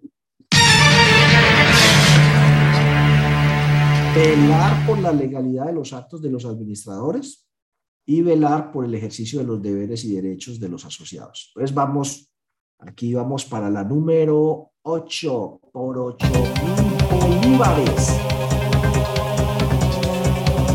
Vamos a ver, son elegidos democráticamente para representar los intereses de todos los asociados. Son la máxima autoridad porque tienen las máximas responsabilidades, no porque las tenga todas. Ese órgano, ¿cuál podrá ser? Entonces, a ver, miremos aquí. Eh, muchos se van por la B, otros hablan de, lo, de la D. Esta sí está como peleada. Entre D y D están la mayoría de respuestas. Alguien por aquí existe, eh, escribe de una vez Consejo de Administración. Eh, bueno, entonces es una pregunta con cáscara, yo sé, está difícil, pero el trabajo mío aquí es que a partir de acá pueda yo aclararles cuál es la respuesta correcta. Entonces, la cosa está muy dividida, creo que nos vamos a tener que ir a llamar a un amigo, vamos a llamar al superintendente de la economía solidaria, a ver, superintendente, que es una mujer en este momento, eh, ayúdenos por favor con esta pregunta, vamos a marcar, aquí estamos conectados a, a niveles altos. Entonces, vamos a ver aquí. No, me cogiste en una reunión, Dieguito, y me mandó el WhatsApp. Pero es la D. Vamos a ver. Delegado. La D de La D de delegados. Porque, mire, el Consejo de Administración representa también los intereses de los asociados, pero no es la máxima autoridad. La máxima autoridad aquí no porque tenga todas las funciones, sino porque tiene las más grandes, las más importantes, las más trascendentales, es la asamblea. Y esa asamblea, cuando somos muchos, se eligen unos delegados para que represente los intereses de los asociados en esa asamblea, o sea, para que tomen las decisiones en nombre de todos. Es como el Congreso de la República, a pesar de que está supremamente, ¿cómo se llama?, eh, devaluado, la gente no cree, es triste, pues, Mire lo que estamos diciendo, el, país parte del problema es un problema de confianza. No confiamos en las instituciones, no confiamos en las autoridades. Pues no quiero ahondar en eso porque no me quiero meter en temas políticos, pero pues uno diría que lo ideal sería que todos los colombianos nos sintiéramos orgullosos y confiáramos de nuestros líderes, de las personas que hemos puesto allá, porque en las regiones y a nivel nacional elegimos unos senadores por circunscripción nacional y unos representantes a la Cámara por circunscripción regional para que nos represente a todos los colombianos en el Congreso. Así que, ¿cómo le parece que el representante de los colombianos no es el presidente? El representante de los colombianos no es el fiscal, el representante de los colombianos es el Congreso. Y en el Congreso, esos representantes deben legislar, sacar leyes en beneficio de construir una sociedad justa, armónica, equitativa, segura para todos. ¿Basado en qué? En nuestros estatutos, porque Colombia es una gran cooperativa con asociados, 52 millones de asociados que hacen aportes, toca meter billete, pagar impuestos, que hacen uso de los servicios y los bienes de esta cooperativa. Y ahí está la, educación, eh, las vías, las empresas. ¿Para qué? Para el bienestar de todos lo más equitativo posible. Y la ley es la misma para todo mundo, para el poderoso y para el débil. Así que si usted es el superempresario, el tipo podrido en la plata, a usted le aplica el mismo código penal que me aplica a mí. Si usted mata, va a la cárcel. Si yo mato, también. Entonces, eh, así debería ser nuestro país. Entonces, esos congresistas son en este caso los delegados, porque esos delegados allá representan nuestros intereses eh, y esos delegados pues tienen unas funciones muy importantes. Por ejemplo, aprueban los estados financieros, eh, aprueban y modifican el estatuto, como decir la constitución, y nombran a los que son el órgano permanente de administración. Y el órgano permanente de administración es junta directiva o consejo de administración. Entonces, cuando somos pocos y la cosa es manejable, como en la antigua Grecia, nos reunimos todos No necesariamente que seamos más significa que la reunión va a ser más productiva, pero eso es al gusto de cada entidad. hay fondos de empleados o cooperativas de 50 o 100 personas, 200, 300, y se reúnen todos, alquilan un salón y se reúnen. Eso por un lado es costosito, por otro lado, pues a veces es un poco difícil coordinar la participación de todas las personas, pero eso es al gusto de cada quien. Hay cooperativas que logran sacar adelante esas asambleas generales. Pero a veces las distancias, los costos y el número dificulta poderlo lograr. Vamos a colocar un ejemplo. El fondo de empleados eh, promédico está por todo el país. ¿Cómo hago yo para reunir 8 mil asociados, 6 mil asociados que están en todo el país? No hay cómo. Entonces, eligen unos delegados y se reúnen en un sitio. Es más fácil pagar tiquetes aéreos para que ese grupo más pequeño llegue allá. Mínimo son 20. Pero si usted es el fondo de empleados de, ¿qué será? De el concesionario eh, Yocomotor, por colocar un ejemplo. ¿Cuántos somos? Pues somos 100 y todos estamos aquí en la misma empresa, en la misma ciudad. Ah, bueno, entonces el viernes por la tarde nos reunimos a las 4 y hacemos la asamblea, nos vemos el sábado, la empresa nos presta el salón y nos acomodamos. Ahí se puede hacer en número y en costo. Listo, entonces eh, son los delegados. Vamos a ver. Bien. Ok, vámonos. 16 mil bolívares. Esto se está poniendo bueno. A ver quién se gana aquí el millón de bolívares. No es una función del órgano permanente de de de No lo es.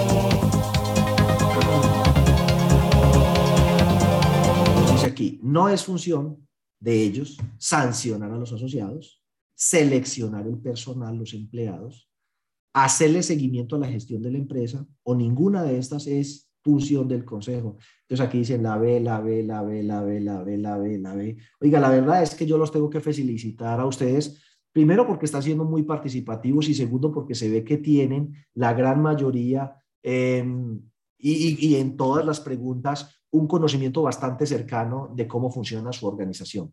Eh, vamos a hacer algo, eh, ayudar a ver aquí, les voy a ayudar algo a, a algunos que pudieran estar confundidos con el 50 y 50 de eleccionar el personal. Entonces ahí está. así que se dividen D, B, D, B, D, B. Entonces, miren, por allá decía eh, ejercer la función disciplinaria. ¿Cómo le parece que uno en estas organizaciones no solo tiene derechos, también tiene deberes como en cualquier sociedad? ¿Sí? Eso es como uno cuando se casa. Ay, uno tiene derechos, sí, mijo, pero tiene deberes también. Eh, y así, en este país, lamentablemente, somos muy buenos para recordar nuestros derechos, pero malitos, acordarnos de nuestros deberes como ciudadanos. Entonces, en una cooperativa es parecido, ¿no? Nos acordamos muy bien de los derechos, pero no olvida los deberes. Pagar oportunamente, informarse y participar de las educaciones a los que lo convoquen, comportarse solidariamente con la organización, lo cual implica no difamar ni a sus directivos ni a la organización eh, basado en hechos infundados, em, entregar información falsa, documentación falsa, bienes de procedencia fraudulenta, eh, afectar la disciplina social, es decir, que eh, por decir algo, en la fiesta de fin de año se agarró a trompadas con otro asociado. cuando uno incurre en una de esas faltas, lo pueden sancionar y el encargado de tomar la decisión de la sanción de acuerdo con el régimen disciplinario del estatuto es el Consejo de Administración o la Junta Directiva. El que hace la investigación es el Comité de Control Social o la Junta de Vigilancia, pero el que toma la decisión de la sanción que se le va a imponer luego de agotado el debido proceso y el derecho a la defensa es el Consejo. Em, hacerle seguimiento a la gestión de la organización, por supuesto, si yo soy el responsable, todos los meses se tiene que reunir cómo van los estados financieros. Mire, la Junta Directiva dijimos o el Consejo, Aprueba la misión, la visión, los objetivos y las metas. ¿Para dónde vamos? Listo, ya eso está claro. Ahora, ¿cuáles son los servicios con los que vamos a llegar ahí a las estrategias? En crédito vamos a hacer esto, en ahorro vamos a hacer esto, en convenio vamos a hacer esto, vamos a hacer estas cosas. Listo. Hay que reglamentar eso, reglamentado. Definidas las listo. Hagamos el presupuesto, se hace. Nombremos cómo vamos a hacer eso. Ah, vamos a tener un comité de crédito, vamos a tener un comité de riesgos, vamos a tener un comité de bienestar social, vamos a tener un comité de compras, vamos a tener un comité de no sé qué. Y vamos a tener un gerente y un jefe y unos empleados y una estructura de este modo con estas responsabilidades y funciones. Entonces hay que hacerle, sí es a eh, seguimiento a la gestión. Si se está comportando como queremos y todos los asociados esperan que se comporte la organización. Eso es clave. Pero nosotros no nos metemos a elegir a los empleados o seleccionar el personal, efectivamente, la ve. Es igual que en un equipo de fútbol. Queremos quedar campeones. Pues claro, yo creo que eso lo quiere todo el mundo, pero eh, por ejemplo, el equipo en el que funciona Falcaito, yo le tengo mucho cariño a Falcao, me parece que es un caballero. Eh, Rayo Vallecano. Yo no creo que la junta directiva, bueno, los, yo no creo que los hinchas del Rayo Vallecano no es que no lo deseen, pero siendo realistas, que uno diga, no, el objetivo del año entrante es quedar como campeones de la Liga Española y si no, aquí van a rodar cabezas. No, que el equipo juegue, que nos divierta, que de vez en cuando le gane a alguien, que se mantenga en la primera división. Ya eso es gracia. Entonces, ¿qué hacen? Con los recursos que tenemos, la misión, fijamos el presupuesto y nombramos un técnico. Vamos a traer a Mourinho. No, no nos alcanza un técnico, claro. Vamos a traer a Cristiano Ronaldo, a Messi, a, Neymar y a este otro Mbappé. No nos alcanza el billete. Con los recursos que tenemos y los objetivos que nos podemos fijar con esos recursos y las expectativas de nuestros asociados, podemos contratar a Falcaito. Entonces, ahí está Falcao. Y a fin de año, felices. ¿Y por qué? ¿Qué ganaron? No, nada. Conservamos eh, la plaza, seguimos en, primera división. Y cada ocho días, pues vamos al estadio a apoyar al equipo y aplaudimos y gozamos, así perdamos muchas veces. Entonces, pues por supuesto que acorde con esas que se han fijado las metas, pues entonces este órgano de administración define esa estructura. Pero no llega a decir, eh, oiga, en el partido de este domingo le dicen al técnico, tiene que meter a fulano, sutano, megano, vamos a jugar 4, 3, 2. No, de ahí para abajo es donde empieza la ejecución. Entonces, el que elige los empleados, los selecciona, es el gerente, no el consejo de administración o la junta directiva. Porque entonces rompe el orden y desautoriza al gerente. Entonces, después hay un empleado que no funciona, no sirve para tacos de escopeta, no cumple el rol que se, que se espera, no le agrega valor, y vean, los asociados están inconformes porque tal cosa está funcionando muy mal.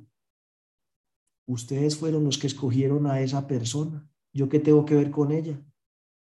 Ustedes dijeron, mire, ahí está su jefe de crédito. Mire, ahí está su contador. Me lo impusieron. ¿Yo lo seleccioné? No. Lo que yo hubiera esperado es que ustedes me digan, vamos a contratar un jefe de crédito de este perfil, con esta asignación salarial. Y entonces usted lo va a seleccionar. Así que después de que usted lo seleccione, si eso funciona mal, el responsable es usted, porque para eso lo empoderamos. Entonces, la Junta Directiva del Consejo no se debe meter en el tema de selección de personal. Muy bien, vámonos por 32 mil bolívares. El comité de apelaciones tiene como función. ¿Cómo le parece que el comité de apelaciones elige la asamblea? La asamblea elige el consejo o junta directiva la Junta de Vigilancia o Comité de Control Social, elige el revisor fiscal, que es un contador público independiente que hace unas funciones, y elige un comité de apelaciones. Bueno, ¿y cuál es la función del comité de apelaciones? Resolver los recursos de apelación, tumbar las decisiones que toma el Consejo, salvar a los asociados de que no los van a sancionar, o sacar a los asociados que molestan mucho, por no decir que joden mucho. Entonces aquí dicen la, la, la, la, la, la, la, la. Bueno, hay uno que inclusive le puso triple A, ¿cierto? Esos huevos triple A. Ah, ah, ah, ah, ah, ah. Bueno, yo veo que todo el mundo está como muy seguro. Bueno, por aquí hubo una, y yo digo que la sé, salvar a los asociados de una sanción. Pues la verdad es que es la única que puso eso, por allí una, una persona puso C, la mayoría pone A. Miremos a ver, de una vez, A. Un comité de apelaciones no está para salvar a nadie no son superhéroes. La justicia implica que acorde con la ley cada uno reciba su merecido. Si es inocente, es inocente, y si es culpable, pues debe ser sancionado acorde con las reglas que hemos establecido. Punto. Entonces, el comité de apelaciones es un comité en el que las personas que han sido sancionadas y están inconformes, pueden estar inconformes porque, uno, me sancionaron por una falta inexistente. Dos, eso o sea, no estaba tipificada. Me sancionaron o la sanción que me aplicaron a esa falta, que sí está tipificada, no es la que corresponde. O sea, en el Código Penal colombiano, por ejemplo, porque esto se deriva del derecho penal, usted tiene que estar tipificados los delitos. O sea, usted cuando lo sanciona, usted va a ser sancionado por el delito de estafa, de estafa. Y el delito de estafa está tipificado en el Código Penal, en el artículo tal y pascual, y dice cuando una persona haga esto, esto, esto, lo otro, se considera estafa. Primero está tipificado. A usted no lo pueden sancionar por un delito que no está tipificado. Y segundo, no pueden llegar y decirle, y le vamos a poner cadena perpetua por eso. Un momentico. Cada delito en el Código Penal tiene una tipificación. Dice, el que incurra en el delito de estafa tiene una multa de tanto y prisión de entre tanto y tanto. Y hay unos beneficios. El que se acoja a sentencia anticipada y declare culpable, le rebajamos la mitad de la pena que corresponda al delito que cometió. Pero la gente tiene derecho al debido proceso. Usted tiene derecho a un abogado, a defenderse, a no sé qué, a interponer recursos, bla, bla, bla. Entonces, si usted en el estatuto le ponen una multa que no, una falta que no está, o la multa o sanción que le pusieron no corresponde a esa falta, o el estatuto dentro del debido proceso usted no fue escuchado en descargos, no fue notificado algo, algo no se hizo como debió haberse hecho. Entonces usted levanta la mano y apelo. ¿Y eso qué es apelar? Yo no estoy diciendo que sea inocente, no que me deban salvar. Estoy diciendo que conmigo se falló el debido proceso o el derecho a la defensa, no se practicaron unas pruebas, no se me escuchó en descargos, no se me notificó, me colocaron una sanción desproporcionada o que no corresponde a la falta cometida o la falta cometida no está tipificada. Entonces usted apela, el comité de apelaciones revisa y si ve que usted tiene la razón, concede la apelación, pero no está para salvar a nadie. Listo.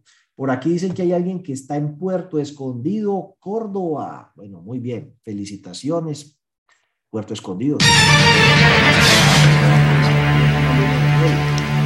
La esposa en un aniversario, Puerto Escondido, Córdoba. Bueno, entonces por 64 mil bolívares. ¿Qué entidad del Estado vigila las empresas de economía solidaria? A.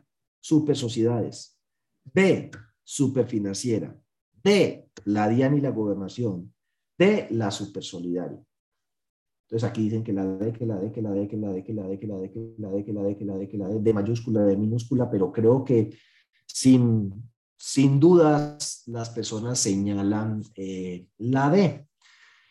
bueno, a esta, en este momento hay un poco de personas que también están conectadas por YouTube. En YouTube hay una cierta, un cierto retraso pues en la señal es decir, aquí lo que yo digo uno o dos minuticos después sale en YouTube, pero allá también pues pueden ir escribiendo sus respuestas y, e insisto, el, canal de YouTube es muy importante porque a través de esta plataforma nos podemos conectar 300 personas, pero a, YouTube eh, mil millones de personas eh, o más si quisieran. A propósito, aquellos que nos quieran seguir, búsquenlo en nuestro canal de YouTube. Ahí en la página web nuestra pueden irse al canal de YouTube, escriben en Google Diego Betancour, sin T, o entran a YouTube y escriben Diego Betancour. Eh, pues si se suscriben a nuestro canal y le activan las campanitas cuando subamos un video, les va a llegar la notificación. Eh, nosotros pues subimos videos relativos a temas que tienen que ver con el sector solidario, pero también tenemos algunos videos que pueden serles muy interesantes. Por ejemplo, ahí está el video de prepare usted mismo su declaración de renta. Ese seminario, taller fue hace como un mes, lo dio eh, mi hermana y ahí está gratuito. Ahí aparecen charlas de finanzas personales que da mi esposa, que es experta en eso. Yo estaría en la, en la, ruina si no fuera por ella. Ella es la que maneja todo el tema de las finanzas del hogar, lo hace bastante bien y da capacitaciones sobre eso y, tiene algunas gratuitas eh, allí y hay temas del panorama pensional. Bueno, hay temas que les pueden ser de utilidad. Si usted ve que el canal le puede ser útil, pues suscríbase y active la, la campanita. Tenemos unas, no sé, 6.500, ya vamos creo que para las 7.000 personas. Bueno, aquí la mayoría dijo, saludo a todos los de YouTube, súper solidaria. Efectivamente. Por regla general, la entidad que vigila es la super solidaria. Vamos a ver. A ver. Sin embargo, unas pocas cooperativas que manejan el tema de ahorro y crédito dicen, oiga, yo también quiero hacerlo con cualquiera, préstale plata eh, a gente que no es asociada y captar ahorros del que no se ha asociado. Ok, te tienes que convertir en cooperativa financiera. O sea, de ser cooperativa de ahorro y crédito, te transformas en cooperativa financiera y ya no vas a ser vigilado por la supersolidaria, sino por la superfinanciera. Ahí hay varias. Financiera Jurisco, porque el futuro es confiar, confiar. JFK, eh, Cooperativa Financiera de Antioquia, CFA. Eh, bueno, y se me olvidaron, pero son como seis que están vigiladas por la superfinanciera. Y algunas otras, porque se dedican a unos temas muy puntuales, son vigiladas por alguna otra superintendencia. Por ejemplo, hay cooperativas de trabajo asociado que se dedican a prestar el servicio de vigilancia armada. Entonces, esos son vigilados por la superintendencia de, de vigilancia. Hay cooperativas que se dedican al transporte, entonces esas son vigiladas por la supertransporte. Hay cooperativas que están en el tema de salud, super salud, y hay cooperativas que están en el tema de educación, que se dedican al tema de educación, entonces son vigiladas por las eh, entes territoriales. A propósito, es que mire eso, es que uno cuando se mete en este tema del sector solidario se encuentra unas cosas que uno se queda aterrado. Cooperativa de educación. Vamos a ver aquí. Entonces vamos a colocar, ah, no, vamos a, colegio cooperativo, es que es la cosa así, colegio cooperativo. Mire, verá, Está Colegio Cooperativo Carlos Arturo Roldán Betancur. Ve, hasta primo mío salió. No sé dónde quedará, pero hay, ah, dice que queda en apartado, por allá. Colegio Cooperativa Nuestra Señora Los Remedios, dice que queda en el Valle del Cauca. Aquí también queda el Colegio Cooperativo Comeva. En Jumbo hay como uno o dos colegios cooperativos. Colegio Cooperativo Natael, el Colegio Cooperativo San Antonio del Prado, Colegio Cooperativo San Gil, eso suena en Santander, Colegio Cooperativo Confenalco en Bucaramanga, Funza, Barbosa, Venecia.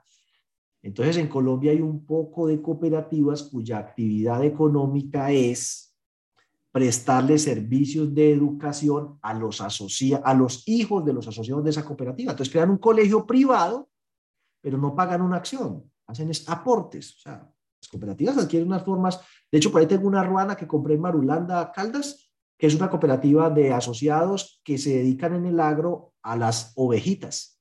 Entonces la cooperativa les compra la lana y tiene una maquinaria con la que cogen la lana y hacen roanas y puras cosas en lana y, las venden. Y tiene setenta y pico de años esa cooperativa. Es una cooperativa, eh, llamémoslo como de ovejeros. Bueno, ¿Comeo quién la vigila? Oiga, excelente pregunta porque me lleva a este cuadrito. ¿Se acuerdan que ahorita habíamos sacado este cuadrito que ustedes habían dicho, eh, oiga, eh, que lo bajamos de la Superintendencia de la Economía Solidaria, entidades vigiladas, eh, entramos por aquí, ¿se acuerdan? Entidades Super Solidaria, entidades vigiladas, a este ladito 2022, y entramos en junio. Entonces usted puede llegar y decir aquí, vamos a poner aquí, vista, inmovilizar inmovilizar paneles, voy a ocultar por aquí el NIT. Aquí está el código de la entidad. Voy a ocultar las dos columnas, pues como para que me facilite más la visualización. Voy a ocultar aquí la actividad económica, la dirección y el teléfono, pues como para qué, y el correo electrónico. Y aquí está el nivel de supervisión, cuántos asociados tiene, cuántos empleados, etcétera, etcétera. Entonces, ordenemos de mayor a menor. No sé ustedes cómo están con el tema de los números, pero hagámosle. La entidad más grande de Colombia es la que usted acaba de mencionar, la persona que escribió en el chat. 5.048, eso se llama 5 millones 48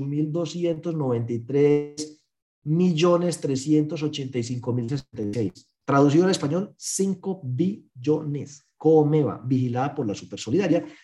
Comeva es un holding, Comeva es dueña de un banco, de una EPS que se liquidó o está en liquidación, eh, y es dueña de otras empresas, pero tal vez la más representativa es el banco. Mire que la segunda entidad más grande de Colombia es esta, Cavipetrol, Fondo de Empleados. Aquí está, Fondo de Empleados de los Trabajadores de Copetrol. La tercera, la cooperativa que les decía, eh, financiera Comultrasan. Esa financiera como Ultrasan tiene casi medio millón de colombianos. Y la otra cosa que en este país es muy importante, o sea, el empleo. Una parte de los problemas nuestros se resolvería si hubiera más empleo. Entonces, eh, esa cooperativa tiene 1.161 empleados, una empresa y tiene 1.6 billones de pesos de activa. Colanta. Colanta es parecido a la historia que les conté con los arroceros, pero en vez de arroz, leche. Les da asistencia técnica, les vende los medicamentos, les da financiación y les garantiza la compra de la leche. 10 mil asociados, para los que decían, que, Ay, esa cooperativa es de Uribe. No, señor, Uribe podrá ser uno de los 10.331 asociados, seguro que sí, pero son 10.331 asociados. Que Uribe tiene mucho poder, que tiene mucha plata, que tiene... Sí, pero en Colanta es un asociado y tiene derecho a un voto. Mire esa belleza. Y Colanta genera 6.564 empleos tiene 1.5 billones de pesos de activos y lo más valioso de ellos debe ser el inventario, que ahí está para vender, y debe ser la propiedad, planta y equipo. casi un billón, 983 mil millones de pesos, porque esa leche no se hierve ni se vuelve polvo sola. Eso tienen una maquinaria para eso. Y genera ingresos. Mire, vamos a ver aquí dónde estará lo de los ingresos. Los ingresos de Colanta en el primer semestre de este año son 1.6 billones de pesos. ¿El excedente cuánto fue? Mil milloncitos, mil trescientos milloncitos. ¿Por qué? Porque como dice Diomedes Díaz, el himno del cooperativismo, yo, voy a proponer eso como himno del cooperativismo algún día de la economía solidaria, quién sabe si me lo acepten, pero sería más chévere. El actual es muy bonito, pero este el himno del cooperativismo o, una propuesta alternativa de himno del cooperativismo lo compuso el sabio filósofo guajiro Diomedes Díaz. Y dice así, todo lo que yo trabaje, todo es para ti, tú eres quien tiene derecho. Y ese es el himno del cooperativismo. Todo lo que uno trabaja aquí es para la sociedad. Entonces, pues que al final queden excedentes por un mil millones de pesos, eso no es lo importante. Lo importante es que se generaron ingresos por 1.6 billones de pesos, ingresos que son para administrar la empresa y trasladarle el mayor precio posible a esos productores de leche y garantizarles que llueva, trueno, relampague, al frente de su finca va a pasar un camión recogiéndole la leche para que pueda vivir dignamente en el campo de la leche. Comeva, por ejemplo, el primer semestre lleva 16 mil millones, y Financiera como Ultrasan lleva 23 mil millones de pesos de excedentes. Pero lo más importante de Financiera como Ultrasan no son los 23 mil millones de excedentes, son los 1.2 billones de cartera que le ha prestado a la gente del Santander y el billón de pesos en ahorros que administra. Está Codema, que es del magisterio, Copidrogas, que, mire, Copidrogas yo la conozco, no la conozco, pero me la puedo imaginar tiene 5.400 asociados y 2.000 empleados. Yo creo que Copidroga lo que hace es importar o comprar, negociar con los laboratorios los medicamentos para luego venderle a los pequeños droguistas. O sea que si usted tiene una droguería, se asocia en Copidrogas y Copidroga le vende los medicamentos que usted tiene y se los vende en mejores condiciones que si usted estuviera solo. Fincomercio es una cooperativa de ahorro y crédito de Bogotá. Bueno, ahí ustedes pueden ver el sector solidario para la persona que me preguntó. Eh, listo. Entonces hay un... Digo yo que estoy adivinando a qué se dedica Copidrogas, porque pues, de tanto ver para el cielo aprende uno de astronomía, no de astrología. Eh, y yo llevo trabajando con el sector solidario pues 27 años, pues yo me imagino más o menos cómo funcionan ellos. Entonces, 125 mil bolívares. No se puede hacer con los excedentes. pero no, es una de filosofía. A, revalorizar los aportes. Mire, los aportes pierden valor, la inflación. Entonces, esto es sin ánimo de lucro, pero no es con ánimo de pérdida. Y el asociado no es sin ánimo de lucro. Entonces, si él tiene 10 millones de aportes y la inflación fue del 5%, ojalá demos excedentes con los cuales podamos revalorizarle sus aportes, dejarlos a valor actual. Bueno, listo. B, Pagar dividendos. El dividendo es como en las empresas cuando dicen, mire, como usted tiene mil acciones y mil acciones es el 10% de todo, entonces usted le toca el 10% de la plata que nos ganamos. Tenga, aquí está su cheque, eso es dividendos. C, crear o alimentar fondos. Por ejemplo, las cooperativas podrían crear fondos para hacer educación, para hacer solidaridad, para lo mismo los fondos de empleados, bienestar social, etcétera. O D, retornarlo a los asociados como les conté que hacía la cooperativa de arroceros o como hacía la cooperativa de caficultores, lo podría hacer a lo mejor una cooperativa de ahorro y crédito, devolverle ahorros a los asociados, ahorros no, deben devolverle excedentes en proporción al uso de los servicios de ahorro y crédito que tuvo durante el año. Entonces, el que más endeudado estuvo, más intereses pagó, el que más ahorros tuvo, más capital nos dio para poder prestar, esos contribuyeron más al excedente y proporcionalmente entonces les va a tocar más del retorno. Uno de estos niños no es como los otros, es diferente de todos los demás. ¿Cuál de esos no se puede hacer con los excedentes? Todo el mundo dice la B, la B, la B, la B, la B, la B, la B. Vamos a preguntarle al público a ver qué opina el público. Efectivamente, la gran mayoría sí. De pagar pagar dividendos. Efectivamente, los dividendos se decretan en la asamblea para las empresas capitalistas en proporción a la cantidad de acciones que usted tenga, así le tocó. Va a haber un dividendo por acción de 10 pesos y usted tiene un millón de pesos de acciones, entonces multiplique un millón de pesos por 10 y le tocó 10 millones de pesos en dividendos, que eso es lo que ahorita quieren grabar inclusive dentro de la reforma tributaria, los dividendos. En la revalorización de aportes no es ganancia, le están manteniendo el poder adquisitivo de sus aportes. O sea, pues si usted tiene hoy un millón cincuenta mil, la inflación fue del 5 y hace un año tenía un millón, tiene lo mismo. Es igual. La misma cantidad de bienes y servicios se puede comprar hoy con millón cincuenta que un año atrás con un millón. Y debo decirles que estamos viviendo momentos muy difíciles por la inflación. La inflación este año va a estar alrededor del 10, pero los alimentos y los arrendamientos, los alimentos están por el orden del 20 y los arrendamientos del 16, 17, lo cual significa que justo las personas que tienen menor nivel de ingreso les tiene que estar pegando mucho más en su nivel de vida la plata que tienen que destinar a mercar o a vivienda, a su techo, motivo por el cual puede haber muchas personas que a lo mejor ya le están recortando al mercado.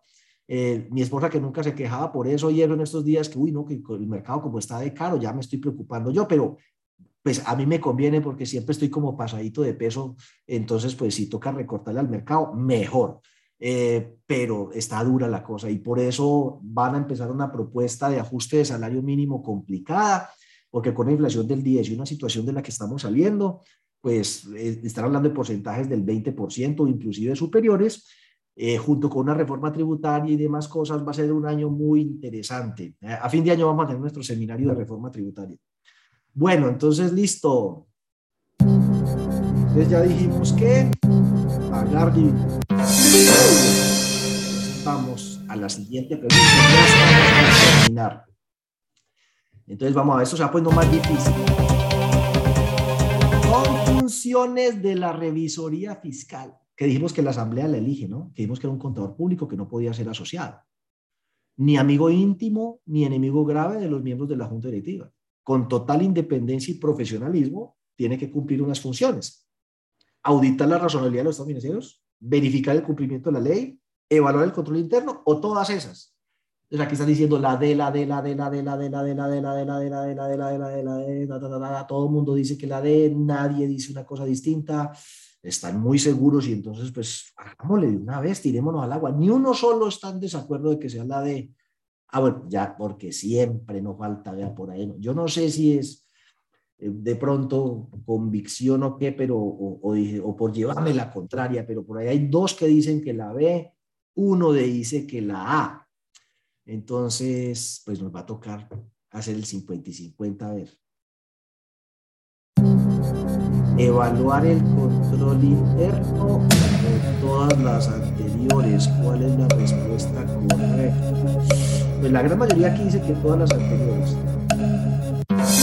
Mire, la revisoría fiscal en Colombia, primero, eh, para que garantice su independencia no puede ser asociado. Segundo, lo elige el máximo órgano que es la Asamblea.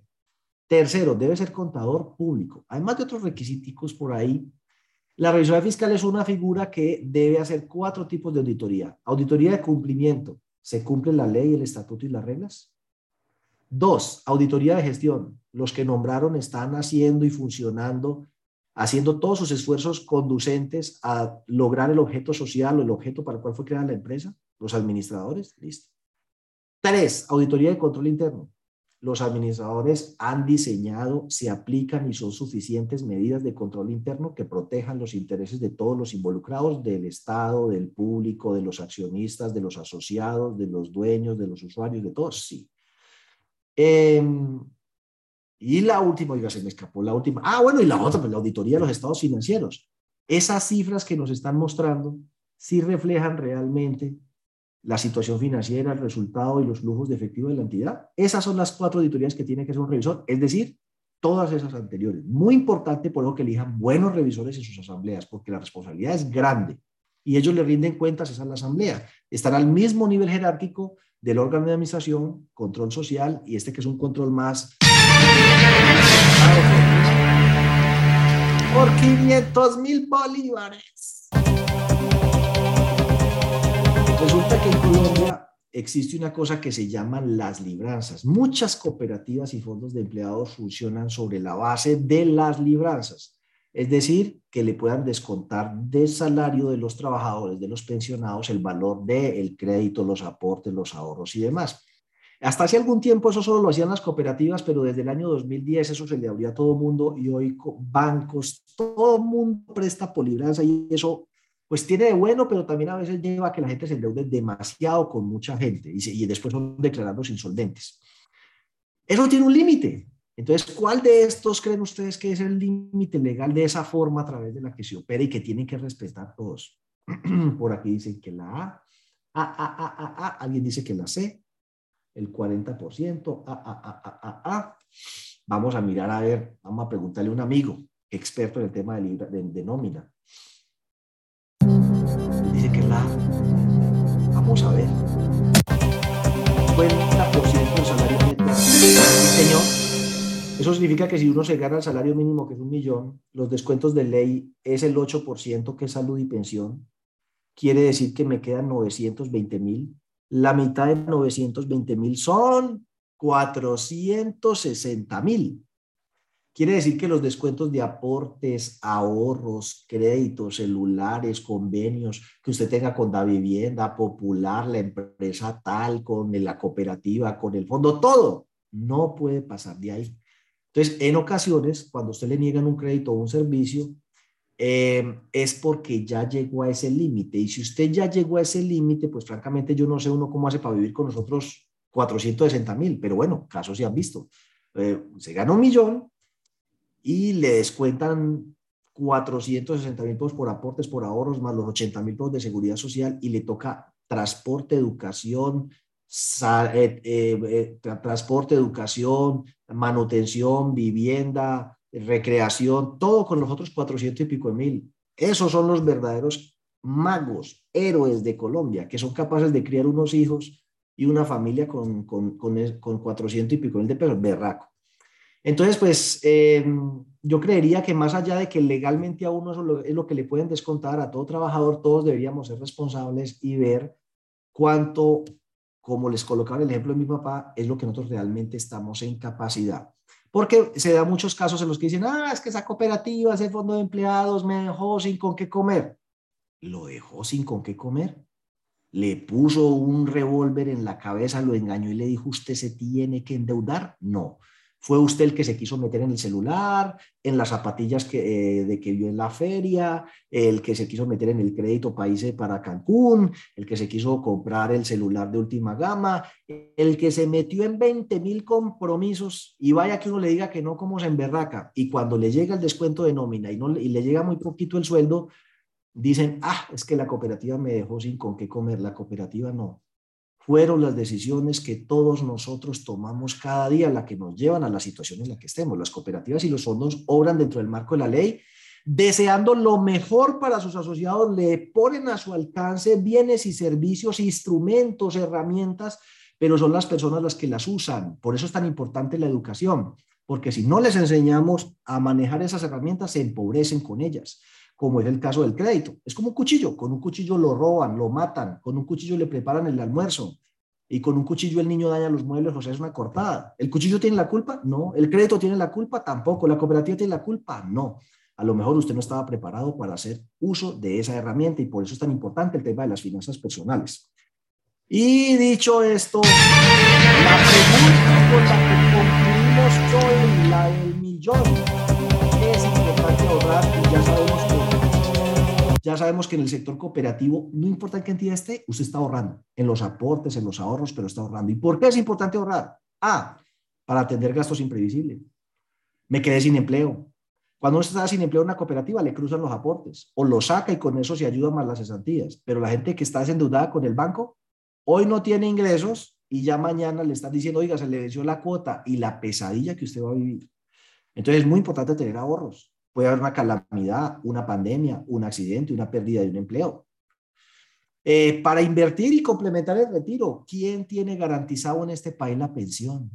Aunque modifiquen el sistema de pensiones, usted no se pensiona con la plata que está acostumbrado a ganarse, se pensiona con menos, son menos mesadas, son menos plata, le van a hacer descuentos, a los que ganen más de 10 les van a poner impuesto, pero además es sobre un promedio y sobre ese promedio un, un porcentaje.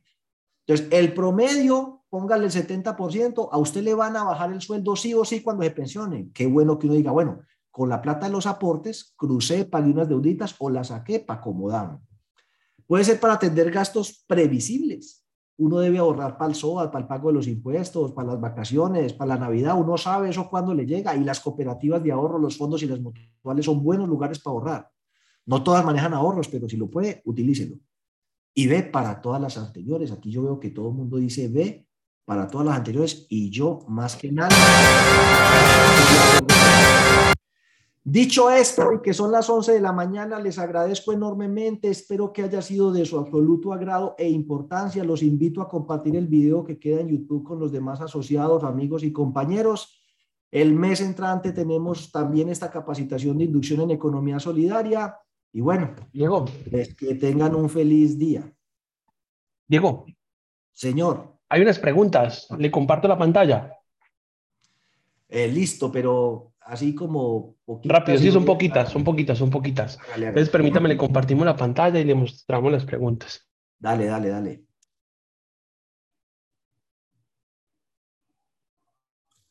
A la una, a las dos y a las tres. Entonces dice lo siguiente, a ver, en cualquier momento aparece la pantalla Ahí está, permítame que está como lento un poco el internet. Ya, ya debe estar compartiendo. Sí, sí, sí, sí. Y si no, váyamelas diciendo que aquí se puede perder plata, pero no tiempo. Eso, listo. Permítame un segundo. Ahí no ha aparecido, ahí ya apareció. Eso. ¿En la cooperativa un asociado puede prestar dinero con interés a la misma cooperativa? No, eso está prohibido. Las que manejan ahorros pueden manejar ahorros, pero eso está prohibido. Eh, dale, en referencia a los mutuales, es de vinculación abierta, cada mutual lo define. Hay mutuales de vinculación abierta como Corfeinco y otras que serán cerradas. Eh, dale, John. Dale. Eh, ¿Qué diferencia existe entre pertenecer a una cooperativa o fondo mutual? Ya les dije, es lo mismo, depende de que usted primero pueda asociarse porque ellas tengan el vínculo abierto para usted. Por usted, yo quiero ser el fondo de empleados del Banco de Occidente. Usted no trabaja en el Banco de Occidente. Eh, y segundo, que los servicios que ella ofrece estén en línea con sus expectativas y necesidades. Eso lo respondimos durante la charla. Dale, John. Si hablamos del fondo de empleados, tendría que ser únicamente personas de Sedenar en nuestro caso. Si dice, es el fondo de empleados de Sedonar, mire el estatuto, podrá ser asociados del fondo de empleados de Sedenar, los trabajadores de Sedenar. Ahí quedó, cerrado. Dale. Si el fondo de empleados no elige delegados, ¿quién sería? Todos los asociados. Todos van engalladas. Eh, el quórum es la mitad, pero si no llega a la mitad, se espera una hora y con que vaya el 10% hay asamblea. O sea que son mil asociados y llegan 300, no se puede hacer. Entonces esperamos una hora. Pero como 300 es más del 10%, después de una hora ya se hace la asamblea con los 300 y listo. Es una asamblea general. Dale, John. ¿Ustedes pueden certificar cursos de economía solidaria para fondos de empleados? Sí, póngase en contacto con nosotros y le presentamos una propuesta. Dale, John. Un fondo de empleados puede inmovilizar, damos cursos de finanzas personales también, inmovilizarse santías a un asociado. Sí, o sea, él las puede ignorar, ignorar en garantía de los créditos que tiene con el fondo de empleados. La respuesta es sí. Dale, John. Listo, acabamos. Feliz fin de semana, que descansen. Muchísimas gracias.